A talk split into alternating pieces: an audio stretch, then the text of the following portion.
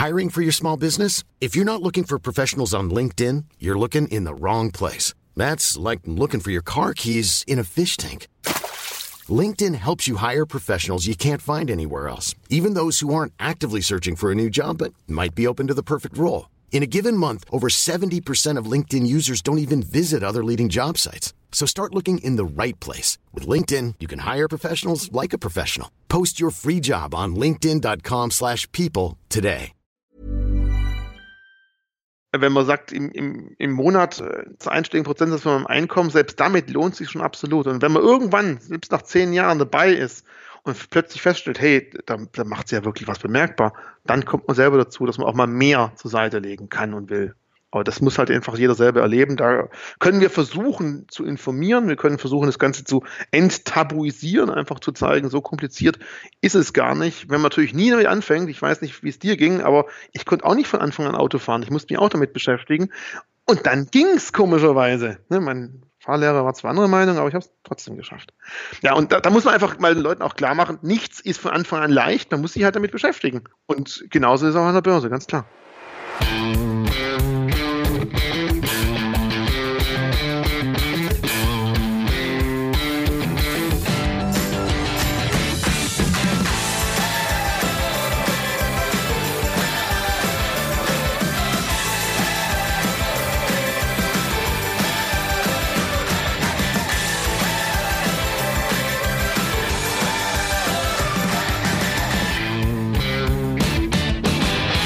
Herzlich willkommen zu einer neuen Folge des Finanzrocker Podcast. Mein Name ist Daniel Kort und ich habe heute Richard Ritchie Dittrich für dich zu Gast. Ritchie arbeitet bei der Börse Stuttgart schon seit 17 Jahren und der eine oder die andere wird Ritchie wahrscheinlich von Aktien mit Kopf kennen. Dort hat er des Öfteren Videos mit Collier zusammen gemacht. Er hat eine eigene YouTube-Reihe namens Frag Richie, die ich übrigens sehr empfehlen kann. Und ja, das ist auch der Kosmos, über den wir im Podcast-Interview in knapp 90 Minuten sprechen. Er erklärt, warum es überhaupt regionale Börsen gibt, ähm, welche Abteilungen es bei der Börse Stuttgart gibt. Dann ähm, sprechen wir über die Zusammensetzung der Preise an den Börsen und wir sprechen über den Unterschied zwischen Sparen und Investieren, über steuerfreie Dividenden und wie der Handel bei Auslandsaktien läuft. Und noch eine ganze Menge mehr. Das ist ein sehr vielseitiges Interview geworden. Und ich glaube, du kannst da ganz viel mitnehmen. Und äh, ich habe Richie ja ich glaube, im letzten Jahr dreimal persönlich getroffen. Und gerade beim FinCamp, wo er moderiert hat, da hat er mich wirklich umgehauen mit seinem ganzen Fachwissen. Und äh, man hört es eben auch in dem Interview, dass er eine ganze Menge zu erzählen hat. Ja, diese Folge wird dir präsentiert vom Extra Magazin. Das Extra Magazin ist das führende Informationsmedium zum Thema ETFs. In der aktuellen Ausgabe hat das Extra Magazin die Konditionen und Aktionsangebote der Direktbanken für ETF-Sparpläne unter die Lupe genommen. In dem großen ETF-Sparplantest 2019 erfahrt ihr alles über die neuen sparplanfähigen ETFs, Gebühren und Rabattaktionen. Ab sofort erscheint das Magazin alle zwei Monate mit deutlich mehr Seiten, die noch mehr am Leser orientiert sind. Zusätzlich gibt es in jeder Ausgabe eine themenbezogene Gratisbeilage. Wenn du das Extra-Magazin einmal testen möchtest, kannst du dir als Finanzrocker Podcast-Hörer ein 12-Monats-Abo der Printausgabe zum halben Preis holen. Statt 40 Euro zahlst du nur 20 Euro für sechs Ausgaben und holst dir jetzt schon alle Vorteile vom neuen Extra-Magazin ins Haus. Geh einfach auf www.finanzrocker.net slash Extra-Magazin und probier es doch mal aus. Und wir gehen jetzt ab zum Interview mit Richie. Auf geht's! Herzlich willkommen zum ersten Finanzinterview im Jahr 2019 im Finanzrocker Podcast. Meine Leitung geht heute in meine alte Heimat, nämlich das Schwabenland, und zwar zu Richard Dietrich. Und Richie ist der Abteilungsleiter Kundenbetreuung bei der Börse Stuttgart. Und letztes Jahr haben sich unsere Wege dreimal gekreuzt und beim dritten Mal musste ich ihn nach der Hammer Performance auf dem FinCamp einfach in den Finanzrocker Podcast einladen und sag herzlich willkommen im Finanzrocker Podcast, Richie. Are you ready to rock? Aber sowas von. Hallo, guten Tag zusammen. Sehr schön. Das freut mich auch, dass du meiner Einladung gleich gefolgt bist und äh, du hast auch eine ganze Menge zu erzählen, weil du kennst dich ja in ganz unterschiedlichen Bereichen richtig gut aus. Und äh, ja, ich bin froh, dass du die Expertise heute mit uns teilst. Gerne. Wird sich ein spannendes Gespräch. Ja, magst du dich vielleicht in eigenen Worten nochmal kurz vorstellen? Gerne. Also mein Name Richard Dittrich oder auch Ritchie. Äh, Börse ist da relativ klein und viel per Du, deswegen habe ich das auch äh, einfach so beibehalten.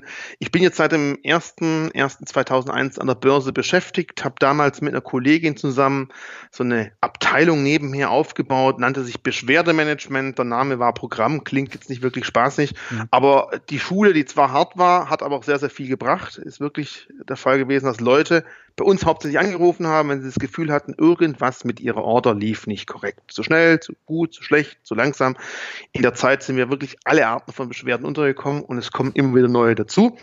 Was man aber ganz klar gemerkt hat, durch diese Arbeit hat man sich unglaublich stark beim Thema Börsen, Preisfindung, was kann dann alles schiefgehen, aber häufig auch, welche Fehler können eigentlich die Anleger machen? Denn unsere Verteidigung muss ich sagen, ca. 80 Prozent der Fehler lagen nicht bei uns, sondern lagen am Anwender, am äh, Kunden oder auch mal an der Bank. Aber auch mhm. da hat man halt häufig einen tiefen Einblick gehabt. Und es waren so die ersten Jahre. Damals noch unter der Handelsüberwachungsstelle zusammen das Ganze gemacht. Irgendwann ist die Abteilung immer stärker gewachsen. Ähm, wir waren dann irgendwann statt zu zwei, zu viert. Da hat man irgendwann auch mal eine Leitung gebraucht und so bin ich dann ähm, zur Stelle, der Leitungsstelle der Kundenbetreuung gekommen. Nebenher viele Veranstaltungen, Seminare. Man hat einfach festgestellt, wenn die Jungs und die Mädels schon so viel Wissen angeeignet haben, hat uns dementsprechend auch auf die äh, breite Masse losgelassen, sei es vor Ort bei irgendwelchen Terminen oder auch bei Messen, Börsentagen. Und so hat es mehr und mehr entwickelt, dass eben jetzt die Beschwerden stückchenweise zurückgegangen sind. Die haben wir jetzt sogar ganz wieder an die Handelsüberwachungsstelle abgegeben mhm. und wir eben verstärkt wirklich die Kommunikation, äh, Schulungen, aber auch äh, neue Kommunikationswege, wie sei es jetzt WhatsApp kann man uns erreichen oder auch Antworten über Facebook oder eben auch über YouTube, dass es mehr und mehr äh, Hauptaufgabe bei uns wird. Mhm. Ja, sehr spannender Bereich.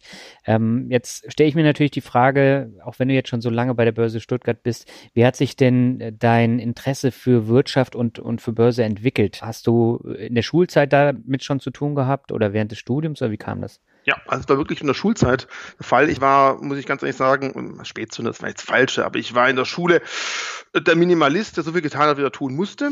Aber das, was ich getan habe, habe ich mit Leidenschaft getan und auch gerne getan. Und ich habe da in der Schule schon viel zum Thema Wirtschaft äh, in mich interessiert. Ich fand es ganz toll und ganz spannend. Habe dann erst bei den klassischen Weg einer Ausbildung gesucht und damals war halt der Fall, dass man sagt, eine der besten Ausbildungen sollte aber die Bankausbildung sein, also habe ich den Weg eingeschlagen und auch dort schon während meiner Ausbildung mich mit Wertpapieren beschäftigt. Es gab mhm. dann so eine kleine Möglichkeit, als Azubi in so einer Art Verein teilzunehmen, wo man dann auch wirklich Bargeld bekommen hat und in Eigenentscheidung, Eigenregie, meistens waren so 10, 15 Azubis, zu entscheiden, ob irgendwelche Anlagen tätigen oder nicht. Also man hat sich da wirklich früh damit beschäftigt und es hat einfach unglaublich Spaß gemacht. Und als dann bei meiner Abschlussprüfung der mündliche Prüfer mich gefragt hatte, ob ich zukünftig irgendwas im Wertpapierbereich machen konnte oder will, weil mich da so gelöchert hat und er verwundert war, dass ich damals Antworten schon hatte für den Bereich, was für mich klar, ja, das könnte ich mir doch durchaus mal vorstellen für später. Und so hat es eigentlich angefangen, also wirklich ganz klassisch in der Ausbildung, dann eben äh, Bankfachwirt weitergemacht, den klassischen äh, Studiengang nebenher und irgendwann habe ich dann einfach diese Stellenausschreibung von der Börse gesehen und dachte, perfekt, die Chance sollte ich eigentlich nutzen. Grüße von der Seite aus, dass mein damaligen Mit-Azubi, der hat mich auf die Stelle aufmerksam gemacht. Wir wollten uns beide bewerben. Er hat sich nicht getraut, ich schon und jetzt sieht man, wo ich gelandet bin. Und das Interesse ist äh, nach und nach dann noch größer geworden wahrscheinlich. Ja, auf jeden Fall. Was ich ganz klar zu dem Beruf sagen muss, also jetzt gerade aus meiner Sicht, ich habe mich damals für eine Stelle beworben und von damals zu heute wurden schon mal drei neue Berufe, obwohl ich eigentlich immer noch die gleiche Stelle innehabe, weil sich einfach so viel tut, so viel Neues dazukommt, zum Glück ab und zu auch mal Altes wegfällt. Äh, es ist einfach nichts, wo man sagen kann, man hat es einmal verstanden und man bleibt dabei und so ist es immer, mhm. sondern es ist unglaublich agil, es ist unglaublich schnelllebig und da muss man auch geistig dabei bleiben und auch Spaß dran haben, weil wenn man es lernen muss, es funktioniert nicht. Man muss selber ein Herz dafür haben und auch selber privat engagiert sein.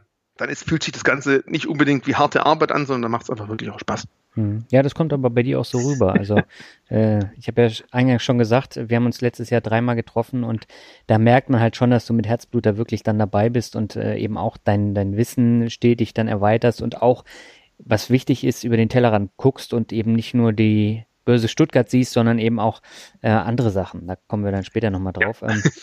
Ähm, du hast ja gesagt, du leitest den Bereich Kundenbetreuung.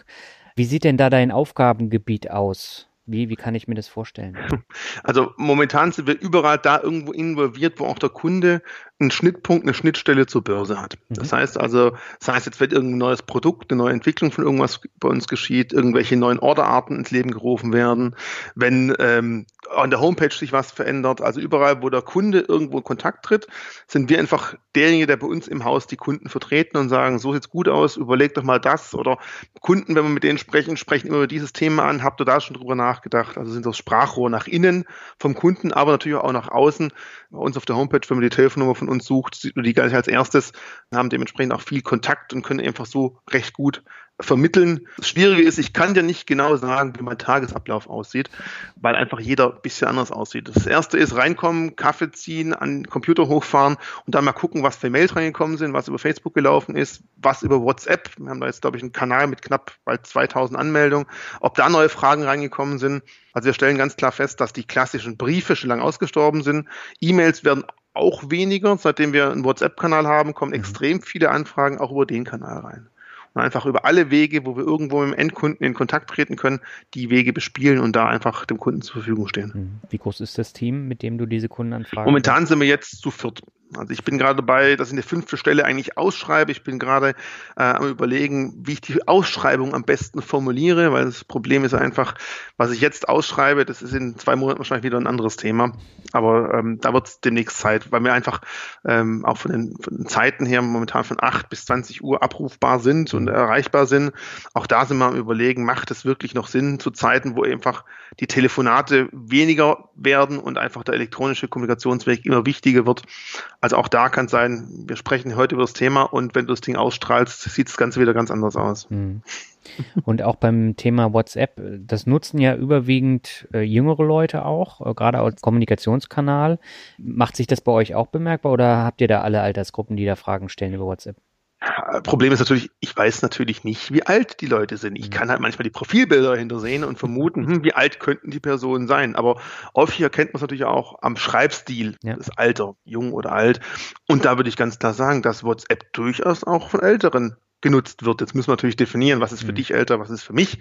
Aber so in meinem Alter, ja, mit, mit 40 äh, nutzt man halt auch noch WhatsApp, aber für viele ist es wahrscheinlich schon alt aber man stellt halt auch fest, dass grundsätzlich andere Arten von Fragen reinkommen, die einfach äh, von, von anderem Publikum herkommen, die einfach sich nicht damit hinsetzen und eine E-Mail mehr schreiben wollen, mhm. sondern häufig wundert es mich, wie lang sich irgendwelche Leute mit WhatsApp beschäftigen. Wenn ich so einen Text da reinbröseln müsste, würde es Ewigkeiten dauern bei mir, aber manchmal kriegen wir richtig lange Anfragen über den Weg. Grundsätzlich kann man aber ganz klar sagen, dass in den letzten drei, vier, fünf Jahren das Interesse vom jüngeren Publikum äh, gewachsen ist. Mhm. Also früher waren fast, fast jedes Telefonat, das wir geführt haben, 40, 50 plus. Heute kommen auch wirklich sehr, sehr viele Jüngere durch, die auch mal über das Telefon bei uns in Kontakt treten. Und da merkt man schon so ein bisschen Wandel in der Börsenlandschaft, sagen wir es mal so, wo auch du und die ganzen Podcast- und YouTuber-Kollegen sicher auch ein, ein, Stück dazu beitragen, mhm. was einfach das Thema nicht mehr ganz so trocken, nicht mehr ganz so weit und abstrakt für viele Leute äh, scheinen lässt, sondern man sich eher traut, sich damit zu beschäftigen. Und das ist der erste Weg. Es gibt nichts Gutes, außer man tut es. Sehr schön gesagt. Ähm, eine Frage noch dazu. Ähm, spielt das Thema Chatbots bei euch eine Rolle? Weil das wird ja auch immer größer und auch bei den Börsen wird es wahrscheinlich auch äh, früher oder später dann eine Rolle spielen. Bisher noch nicht, weil die Fragen einfach noch zu individuell sind. Es gibt manchmal so eine Möglichkeit, wo ich sage, hey, die Frage kenne ich doch schon, die kam doch mal schon vor drei Wochen, aber dass ich deswegen jetzt hinsetze und mir einen Chatbot äh, programmieren würde, macht bisher noch keinen Sinn. Ist natürlich aber auch der Fall, wenn das Ganze ich spreche jetzt gerade von 2000 Abonnenten bei WhatsApp. Wenn das mhm. Ganze noch viel, viel weiter gehen würde, kommt es vielleicht irgendwann. Aber ich sag mal von mir persönlich, ich hasse es, wenn ich irgendwo hinchatte und ich genau merke, verdammt nochmal, der scheiß Chatbot, Entschuldigung, hat mich wieder komplett falsch verstanden und ich kriege eine Antwort, die hat überhaupt nichts mit meiner Frage zu tun. Ja. Also wenn wir sowas einführen, dann bin ich ganz stark dafür, dass wir gleich antworten, hallo, ich bin der Chatbot, ich versuche mein Glück und wenn ich es nicht hinkriege, wirst du sofort an den Menschen weitergeleitet. Und das ist für mich wichtig. Ja. Also so ein Chatbot ist besser für, ist für mich eher eine bessere FAQ-Suchfunktion, ähm, aber mehr kriegt so ein Chatbot häufig bisher noch nicht hin. Hm. Ja, das entwickelt sich ja gerade enorm weiter. Aber bis es dann wirklich so weit ist, dass du da auch konkrete Fragen stellen kannst, das wird noch ein bisschen dauern. Ja, also wenn es irgendwann mal selbstlernend ist, wenn ich nicht bei jeder Frage schon vorher überlegen muss, was könnte die richtige Antwort sein. Wenn wir mal so weit sind, also ich habe gerade zu dir gesagt, äh, die Arbeit entwickelt sich immer weiter und ähm, es ist nicht der gleiche Job, den ich vor Jahren gemacht habe Vielleicht führen wir in zwei, drei Jahren nochmal so ein Gespräch und ich sage zu dir, natürlich, klar, Chatbots, hier spricht ein Chatbot, was denkst du denn? Weiß ich nicht, was kommt denn noch alles? Also bisher nicht, aber vielleicht bringt sie Zukunft. Mhm. Ich habe mir jetzt in der Vergangenheit häufig die Frage gestellt, warum gibt es eigentlich regionale Börsen? Es gibt ja in München eine regionale Börse, es gibt in Düsseldorf eine, in Hamburg. Und auch in Stuttgart. Und was, was ist denn so eine Aufgabe von einer regionalen Börse? Was ist jetzt immer schöner, wenn ich diesen Begriff regionale Börse höre? Da stellen sich mir die Nackenhaare auf. Weißt du denn, was vor einigen Jahren noch die größte Börse Deutschlands war? Ähm, da müsste ich raten. War nicht immer Frankfurt, das war auch mal Düsseldorf zum Beispiel. Echt? Ja, also, schon ein paar Jährchen her. Und regionale Börsen ist ja nicht so, dass alle 1980 sich überlegt haben, Palim, Palim, wir machen jetzt mal eine Börse auf. Man muss bedenken, es kommt einfach aus der Zeit, als unterschiedliche Länder, es gab Baden-Württemberg, es gab halt Bayern, es gab sonst irgendwas und die haben alle eigene Börsen gegründet. Das sind häufig 150, 200 Jahre her, dass sowas geschehen ist. Mhm. Es gab früher mal auch zum Beispiel die Bremer Börse, die haben dann irgendwann mal die Segel gestrichen. Das letzte, was du dort kaufen konntest, waren Parkettstücke vom Holz auf dem Parkett. Das war das letzte, was gehandelt wurde. Mhm. Eine Börse muss halt wirtschaftlich agieren und wenn es einfach nicht mehr hinkriegt, äh, wenn kein Geld mehr da ist, dann bringt es auch nichts mehr. Vielleicht aber ganz kurz, ähm, was ich auch immer interessant bei der Frage finde, auch in den USA gibt es weit über 18 oder 20 verschiedene Börsen. Mhm. Nur das wissen wir hier in Deutschland irgendwie nicht so richtig. Also auch da hat es leider andere Ursachen. Dort hat es dafür gedient, dass die Liquidität zersplittert wird. Bei uns ist es wirklich so, dass man sagen kann, das ist sehr, sehr stark historisch gewachsen. Wir waren zum Beispiel bis im Jahr 99 die zweitkleinste Börse in Deutschland, heute mit Abstand die zweitgrößte. Mhm. Also auch da es gibt jetzt nicht die Aufgabe, dass man sagt, diese regionale Börse hat folgende Aufgabe, muss genau das und das tun. Nein, sondern jede Börse muss einfach danach schauen, dass sie wirtschaftlich arbeitet und agieren kann. Und wenn es irgendwann nicht mehr hinkriegt, dann macht es auch keinen Sinn mehr, dann muss sie geschlossen werden. Aber was ich aber grundsätzlich mal sage, aus Kundensicht sollte man froh sein, dass man eben nicht nur einen Marktplatz hat, sondern ein konkurrenzbelebtes Geschäft. Und es ist nun mal so, wenn es irgendwann nur noch eine Börse geben würde, ich glaube, da sind wir uns beide einig, äh, das ist nicht unbedingt im Sinne des Erfinders für den Kunden, mhm. denn wenn er eben einer Börse ausgeliefert ist, muss er halt dort die Gebühren, die es dann äh, verlangt werden, einfach schlucken und es gibt keine alternativen Ausweichmöglichkeiten. Mhm. Daher ist es einfach, zu deiner Frage mal zurückzukommen, A, es ist nicht die Idee, es gibt regionale Börsen aus folgenden Gründen, bla bla bla, sondern die regionalen Börsen haben sich damals gegründet, als es unterschiedliche Länder gab und diese Tradition hat sich weiterentwickelt, weil es sich bisher noch für die Börsen gelohnt hat. Wenn sie mal nicht mehr äh, lohnenswert sind, dann müssen sie schließen. Und zum anderen, es wechselt immer mal wieder. Die Börse, die heute die größte ist, die muss es nicht für Ewigkeiten sein und auch andersrum. Auch kleine Börsen können sich mal nach oben arbeiten, wenn sie gute Ideen haben, mhm. gute Innovationen an den Markt bringen, da ist Bewegung drin. Und wie gesagt, für den Kunden genau das Wichtige. Mhm. Wenn man nicht den Überblick verliert, das ist natürlich richtig, da muss man schon mal gucken und äh, die feinen kleinen Unterschiede manchmal erkennen. Naja, ich weiß ja zum Beispiel auch, dass viele Hörerinnen und Hörer auch noch nie in der Börse waren. Ich war persönlich auch noch nicht in einer. Mhm. Ich habe es mir zwar vorgenommen, aber viele wissen ja gar nicht, wie es da vonstatten geht und die meisten kennen eben auch nur die Börsen, die sie dann beim äh, Sparplankauf ja. oder bei der Sparplanausführung dann sehen und anklicken müssen und da mhm. ist ja meistens Tradegate oder Xetra und äh, mhm. viel mehr kennen sie da nicht. Ähm, wie kann ich mir denn jetzt eine Börse genau vorstellen? Welche Abteilungen gibt's denn da? Wie seid ihr denn aufgebaut? Okay, also jetzt mal zwei Geschichten mhm. zu dem Thema. Zum einen, wie sieht's innen drin aus? Da kommt es ganz drauf an. Es gibt auch in Deutschland, jetzt nehme ich den Begriff wieder, regionale Börsen. Mhm. Das sieht aus, die Börse, der Handelssaal wie ein größeres Großraumbüro und das war's. Da stehen ein paar Computer, da sitzen ein paar Menschen davor. Wenn hauptsächlich nur die Computer arbeiten, brauchst du dementsprechend weniger Personal. Das war's. Bei uns, äh, wir haben einen recht großen Handelssaal, da sitzen bis zu 80 Händler drin. Das heißt, mhm. wir sind wirklich zwar eine digitale Börse, das heißt, wir haben sogar das hybrides Markt Marktmodell. Menschen und Computer kombiniert. Als das schnell was einfach geht, machen bei uns die Computer selbstständig. Überall dann, wo man sagt, man braucht noch die Intelligenz von einem Menschen, dann wird der Auftrag vom Computer in einer Millisekunde an den Menschen weitergegeben und der muss dann entscheiden. Und dementsprechend ist da schon noch Leben in der Bude drin. Also man kann nicht sagen, ich kenne eine Börse, dann kenne ich alle Börsen, sondern man muss immer gucken, wie ist die aufgebaut, wie ist die organisiert. Aber grundsätzlich, was man von früher noch im Kopf hat, diese Menschenmengen, die sich anschreien und mit Handzeichen äh, vor sich her winken, ja, das gab es auch mal. Es hat auch so einen Grund damals gehabt. Mhm. War zu Zeiten, wo halt 200, 300 verschiedene Wertpapiere an der Börse gehandelt wurden. Und da ging man aufs Parkett, kam von seiner Bank und hat einen Auftrag vom Kunden mit dabei gehabt und hat man in die Runde gerufen, wir machten heute die Daimler zum Beispiel. Und wenn dann irgendwo hinten einer gezuckt hat und mir im Arm gewunken, der wusste, ja, hier, der handelt heute die Daimler, der hat Aufträge auch. Und dann frage ich mal, wie bist du grad? Das soll halt nichts anderes heißen als, wo könnten wir denn handeln? Wo könntest du kaufen? Wo willst du verkaufen? Und wenn ich als Antwort zum Beispiel bekommen hätte, 50 zu ein halb, hieß es für mich, okay, meine Gegenseite wird zu 50 Mark damals mir die Stücke abnehmen mhm. und wenn er sie mir verkaufen würde, müsste ich 50,5 dafür zahlen. Und jetzt kam einfach meine Handzeichen ins, ins Spiel. Das ist natürlich schwierig, du siehst mich nicht winken. Aber wenn ich die Handfläche nach außen schiebe und die Handflächen zum, äh, zur Gegenpartei schiebe, heißt es an dich, ich verkaufe dir die Aktien. Und wenn ich die Handflächen zu mir zeige und äh, zu mir winke, heißt es von dir, ich nehme die Aktien ab. Mhm. Und das waren damals die Handzeichen. Man hat sich dann eben auf den Zettel aufgeschrieben, mit wem habe ich denn jetzt eigentlich gehandelt, hat die Zettel dann abends in sein Handelsbuch eingetragen und den Zettel einfach vom Boden geschmissen.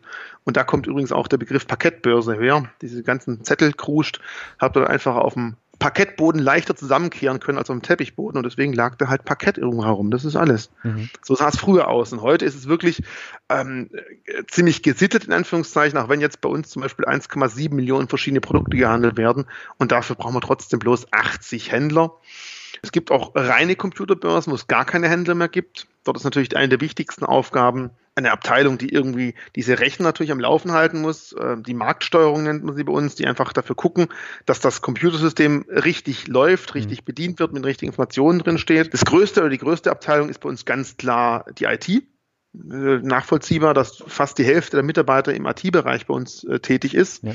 Und dann gibt es noch ganz klassische Abteilungen, die es in jedem Unternehmen gibt. Das ist natürlich die Buchhaltung, Personal, äh, dann gab es Facility Management, das sind Dinge, die man in jedem großen Unternehmen finden wird.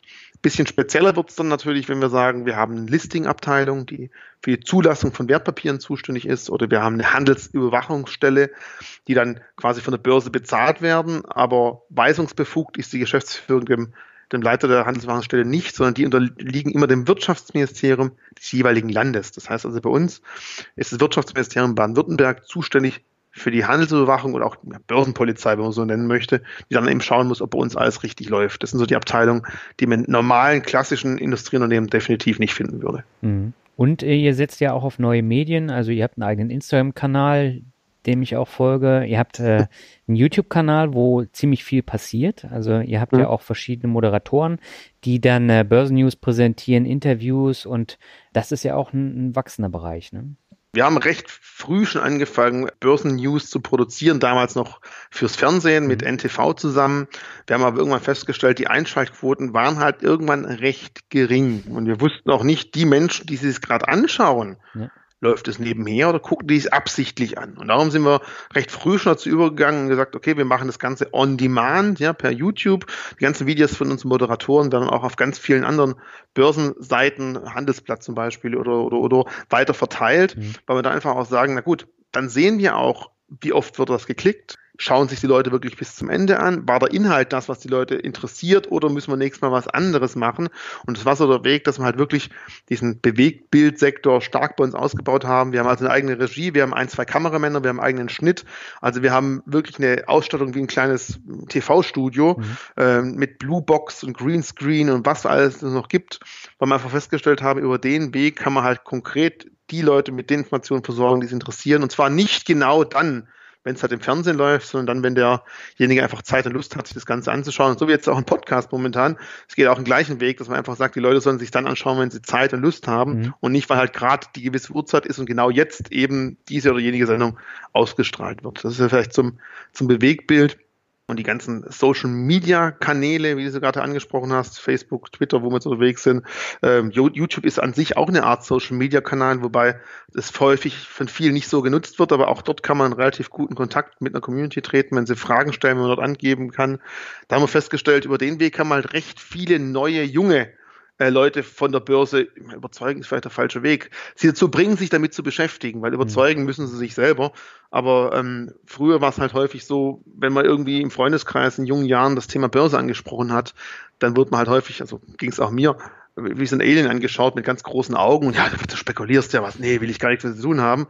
Wenn man aber die Leute mal ein bisschen zu bringt, selber drüber nachzudenken und zu sehen, äh, wo, wo ist eine Spekulation, wenn ich langfristig an einem Wirtschaftswachstum einer größeren Region, eines Landes und so weiter teilnehme, das ist spekulativer, das Geld auf dem Sparbuch liegen zu haben und nicht zu wissen, wie hoch die Inflation ist. Und über solche Wege, über diese Social Media Kanäle fällt es einfach leichter, dieses junge Publikum zu erreichen. Ich erwische mich auch immer wieder dabei, dass ich nicht mehr google, sondern YouTube, weil ich zu faul zum Lesen bin und das lieber einfach vorlesen lasse. Ich gebe es ganz ehrlich zu. Und in die Kerbe schlagen wir auch da damit und äh, mit steigendem Erfolg. Wir merken ja, dass die, die Userzahlen, die Anmeldungen, die Abonnenten gut gewachsen sind. Wir merken auch, dass bei vielen äh, Usern auch eine rege Kommunikation mit uns stattfindet, was es einfach früher nicht gab. Und wir wissen ja ganz genau, was machen wir denn als nächstes, was interessiert die Leute einfach. Mhm. Ein äh, größer Bereich von euch, der immer wieder auch erwähnt wird, ist das Thema Wikifolio. Ne? Und ihr seid exklusiver Listingplatz für Wikifolio-Zertifikate. Wie kam ja. das denn zustande? Ähm, gutes Händchen, würde ich einfach mal sagen. Okay. Also ja, einfach, das war äh, einfach ein gutes Gespräch mit äh, Lang und Schwarz und Wikifolio und dann haben wir festgestellt, wo machen wir das äh, Listing. Wir waren die Ersten, die uns damit beschäftigen wollten und haben auch gesagt, sind wir dabei, wenn es exklusiv bei uns ist und so kam das einfach dann. Also oft, häufig fällt dem Tüchtigen das Glück in die Hände. Mhm. Bei Wikifolio ist ja auch ein Wachstumsmarkt, also äh, die Marke wird ja auch immer größer. Mhm. Und da ist es natürlich schon ähm, von Bedeutung, wenn man da eben auch immer wieder genannt wird, ne, als exklusiver Partner. Auf jeden Fall. Einmal das genannt werden, aber tut mir leid, am genannt werden verdienen wir kein Geld. Mhm. Es geht auch um, darum, dass die halt auch nur bei uns gehandelt werden können. Ja. Und das ist natürlich durchaus interessant für uns. Denn alles, was wir hier tun, ob es jetzt irgendwelche Social Media Kanäle sind oder ob wir exklusive Listingspartner sind, man muss bedenken, wir als Börse, wir verdienen nur dann Geld, wenn wir eine Order ausführen. Mhm. Aber wir müssen halt A, ganz klar die richtigen Produkte bei uns gelistet haben. Und wenn wir gerade mit Wikifolio ähm, Produkte haben, die momentan extremst gut laufen und stark nachgefragt sind, oder einfach auch, wenn wir neue in Anführungszeichen Börsianer irgendwie äh, heranzüchten, jetzt ganz bös gesagt, die sich sonst nie mit dem Thema Börse beschäftigt hätten. Und wenn von denen einfach ein paar Prozent bei uns handeln, ist es auch schon mal mehr, als wenn wir nichts machen würden. Also alles zahlt auf, auf das ein, dass wir sagen, wir brauchen in Deutschland einfach grundsätzlich eine andere Aktienkultur wenn wir jetzt 10, 11 oder 12 Prozent Aktionäre in Deutschland haben, direkt oder indirekt, haben wir immer noch extrem viele potenzielle Kunden, mhm. wo man natürlich auch ganz klar sagen muss, viele können es einfach auch nicht leisten, das ist auch ein anderes Thema, aber viele sollten es sich leisten, tun es aber trotzdem nicht. Und das nicht, weil sie einfach zu faul dazu sind, nein, sondern einfach, weil sie keine Ahnung davon haben, sie nicht damit beschäftigen wollten. Ja. Und da gibt es ganz, ganz viele. Das heißt jetzt nicht, ich möchte jetzt nicht, dass jemand sagt, ich muss jetzt Tausende von Euro im Monat sparen, aber wenn man sagt, im, im, im Monat äh, zu einstelligen Prozentsatz von meinem Einkommen, selbst damit lohnt sich schon absolut. Und wenn man irgendwann, selbst nach zehn Jahren dabei ist und plötzlich feststellt, hey, da, da macht es ja wirklich was bemerkbar, dann kommt man selber dazu, dass man auch mal mehr zur Seite legen kann und will. Aber das muss halt einfach jeder selber erleben. Da können wir versuchen zu informieren, wir können versuchen, das Ganze zu enttabuisieren, einfach zu zeigen, so kompliziert ist es gar nicht. Wenn man natürlich nie damit anfängt, ich weiß nicht, wie es dir ging, aber ich konnte auch nicht von Anfang an Auto fahren. Ich musste mich auch damit beschäftigen. Ja. Und dann ging es komischerweise. Ne, mein Fahrlehrer war zwar andere Meinung, aber ich habe es trotzdem geschafft. Ja, und da, da, muss man einfach mal den Leuten auch klar machen, nichts ist von Anfang an leicht, man muss sich halt damit beschäftigen. Und genauso ist es auch an der Börse, ganz klar. Ja. Was kann man denn alles bei euch kaufen? Also Aktien, äh, hast du ja schon gesagt. Ähm, ja. Zertifikate kann man bei euch kaufen.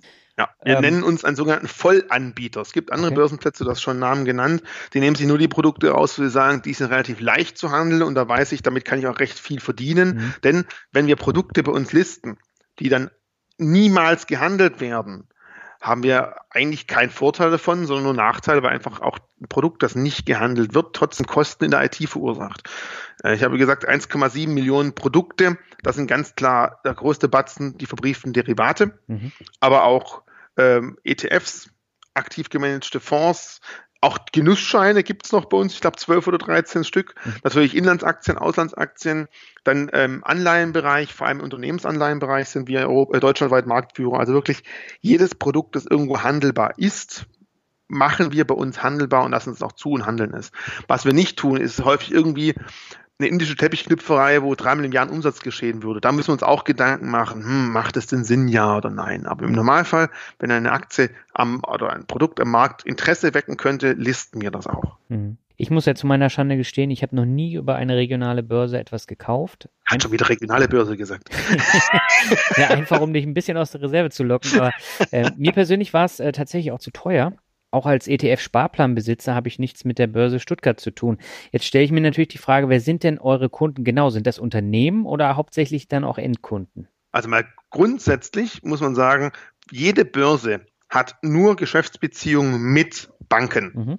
Das heißt, du kannst gar nicht unser direkter Kunde momentan werden, sondern jede Bank ist bei uns angeschlossen und diese Bank gibt dann den Kunden die Möglichkeit, über uns zu handeln. Mhm. Oder eine große Bank hat dahinter eine kleine Bank stehen, die dann eben die Kundenaufträge über die große Bank zu uns leitet. Das erstmal dazu. Okay. Aber wir merken ganz klar, dass extrem viele Anleger direkt absichtlich bei uns auswählen den Börsenplatz Stuttgart, weil wir wissen ja, welche Banken haben welche Börsen voreingestellt Und wo muss der Kunde absichtlich klicken? Ja, ich will, doch, ich will wirklich eine, nein, eine echte andere, doch, jetzt ganz da unten und dann finden sie uns und dann kommen die Orders trotzdem zu uns, weil halt viele Anleger auch sagen, ja, du hast gerade die Gebühren angesprochen, ähm, das ist halt nur eine Seite der Medaille. Das ist genauso, wie wenn du im Internet sagst, ich bestelle meinen Fernseher da, wo ich keine Versandkosten zahlen muss, ja. auch wenn er 100 Euro mehr kostet als woanders.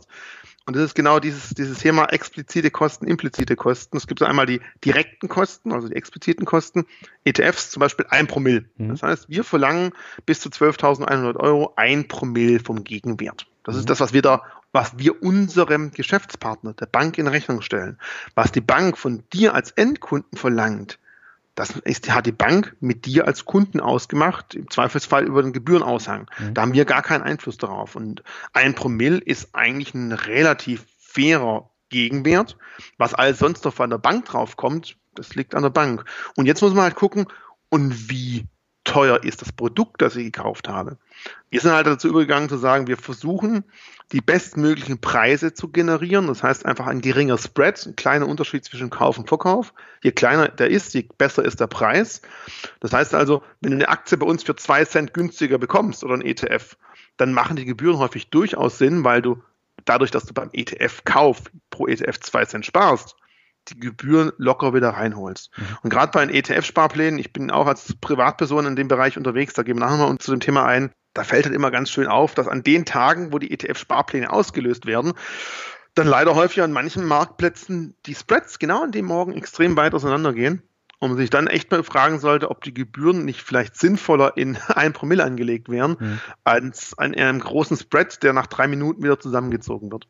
Ich weiß nicht, ob du das schon mal beobachtet hast, aber ähm, ich habe das auch schon mal erlebt und ähm, das sind die Punkte, wo ich mir manchmal denke, schade eigentlich, auf den ersten Blick klingt es bei der Bank total gut. Hier ETFs gebührenfrei im Sparprojekt handeln, ja, gebührenfrei, aber wenn genau zu den Zeiten halt die Spreads so hoch sind und ich das Produkt überteuert kaufen muss, da hätte ich vielleicht mit Gebühren das Ganze äh, günstiger kriegen können. Die Diskussion, die hatte ich vor einem Jahr auch schon mal. Da ging es auch um die Ausführung von ETF-Sparplänen am Morgen, wenn die Börsen meistens noch gar nicht geöffnet hatten und dann waren die Kurse entsprechend schlecht. Und da gab es mhm. auch einen, einen Shitstorm äh, vor anderthalb Jahren im, im Forum, ich glaube von der Consorsbank. Und äh, darüber hatte ich auch schon mal gesprochen. Also ich weiß, wovon du sprichst. Also wichtig ist natürlich auch, ich kann niemals behaupten, wir sind immer die günstigsten. Das wäre mhm. einfach gelogen. Ja. Das will ich auch nicht. Aber ich möchte den Leuten klar machen, schaut bitte nach, bevor ihr handelt und glaubt einfach nicht, hier gebührenfrei Haken, check, weil ich als Unternehmen natürlich so altruistisch unterwegs bin und keine Gebühren verlangen will ganz ehrlich, wenn ich keine Gebühren verlange, muss ich irgendwo anders mein Geld verdienen. Und ja. dann mache ich das halt irgendwo hinten rum. Und dann sollte man sich mal vielleicht die Geschäftszahlen dieser entsprechenden Unternehmungen anschauen und gucken, wie viel Kursdifferenzgewinne diese Unternehmen machen. Und dann sollte man sich fragen, wenn die die Kursdifferenzgewinne machen, wer macht dann die Kursdifferenzverluste? Mhm. Das sind dann halt meistens die Kunden. Also auch ich, ich darf an Stuttgart gar nicht handeln. Ich gehe auch mal öfter über andere Börsenplätze, ist ja auch klar. Und wenn man weiß, was man tut, zu welcher Uhrzeit man das tut, kann man da auch durchaus gute Ausführungen kriegen. Also alles andere wäre gelogen und das wäre dann nicht ich, wenn ich das behaupten würde. Aber es gibt halt einfach auch Situationen, wo man an, an manchen Plätzen extremst schlechte Preise hat, aber gebührenfrei. Mhm. Und das macht halt auch nicht keinen Sinn. Und, und warum darfst du in Stuttgart nicht handeln? Aus Compliance-Gründen. Okay. Also ich, kein Mitarbeiter der Börse Stuttgart darf am Börsenplatz Stuttgart handeln. Hat einfach den Hintergrund bei mir extrem, ich habe Einblick in die Orderbücher. Mhm. Das heißt, ich könnte sehen, wenn irgendwo eine Orderbuchsituation so ist, dass ich besonders günstig bei uns kaufen oder besonders günstig verkaufen könnte. Mhm. Aus dem Grund ganz klar, ich darf nicht bei uns handeln. Mhm. Punkt. Deswegen gibt es gar keine Möglichkeit. Wir haben auch nach außen diese Orderbuchsituation, wo eben die ganzen Käufer und Verkäufer aufgeführt werden, die veröffentlichen wir nicht. Es gibt andere Börsenplätze, die bieten die Möglichkeit, dass du Orderbuchsituationen kaufen kannst, Einblick dafür.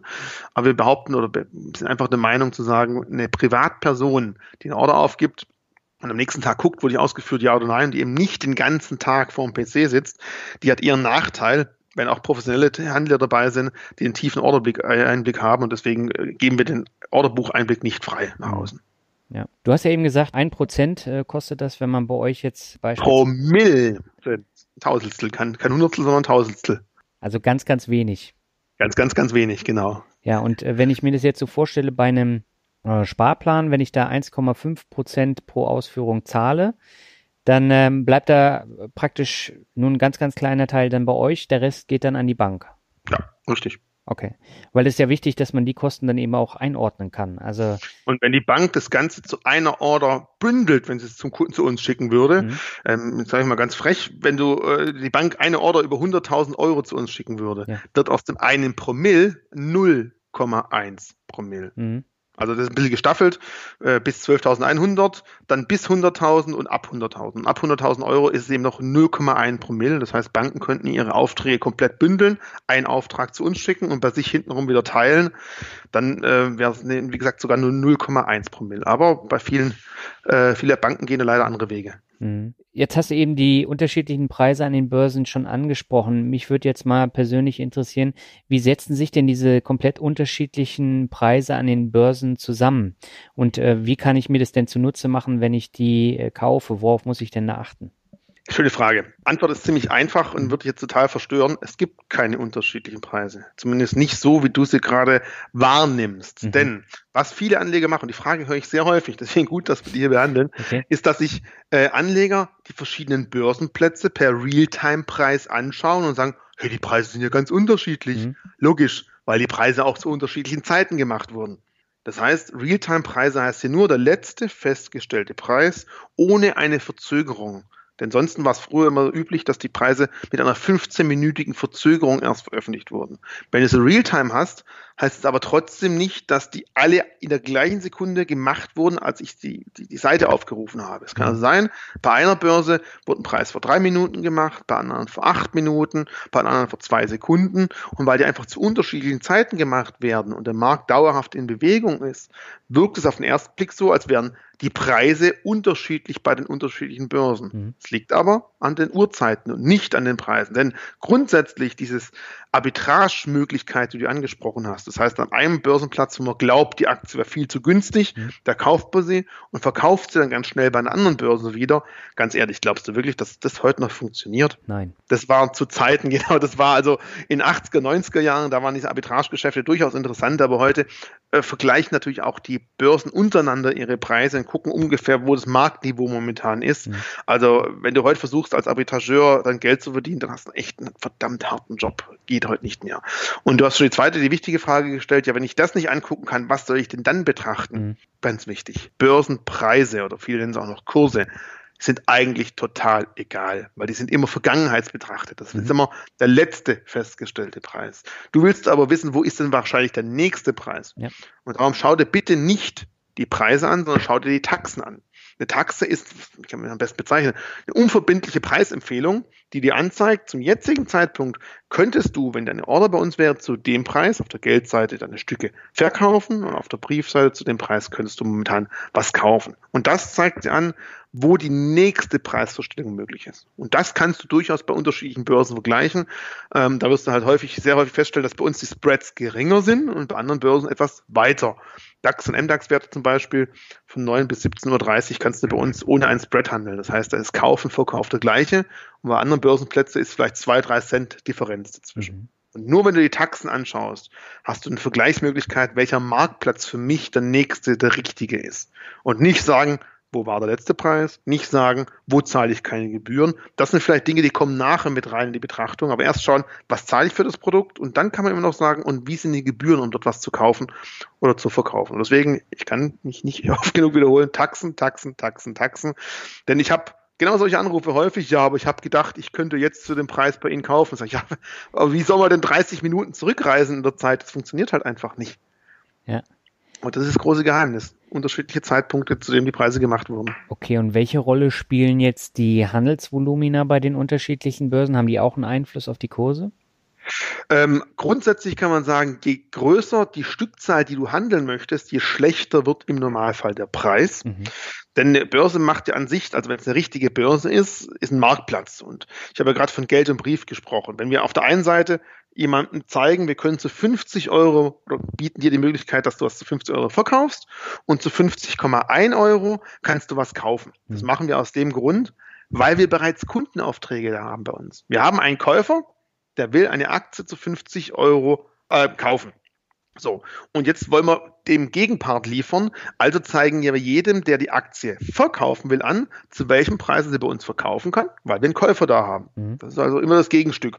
Und wenn eben jetzt jemand mehr verkaufen will, als der beste Käufer, der den höchsten Preis bietet, haben will, dann müssen wir halt sagen, na gut, äh, was ist der zweitbeste Käufer bereit zu zahlen, der dritte, der vierte, der fünftbeste. Deswegen grundsätzlich bei großen Stückzahlen kann der Preis schlechter sein. Mhm. Ähm, auch darum, bei der Taxe steht nicht nur die eigentliche Zahl 50 zu 50,1 dabei, sondern auch immer eine Stückzahl, zu der die Taxe voraussichtlich handelbar ist. Mhm. Und das sind die Dinge, die wirklich interessant sind.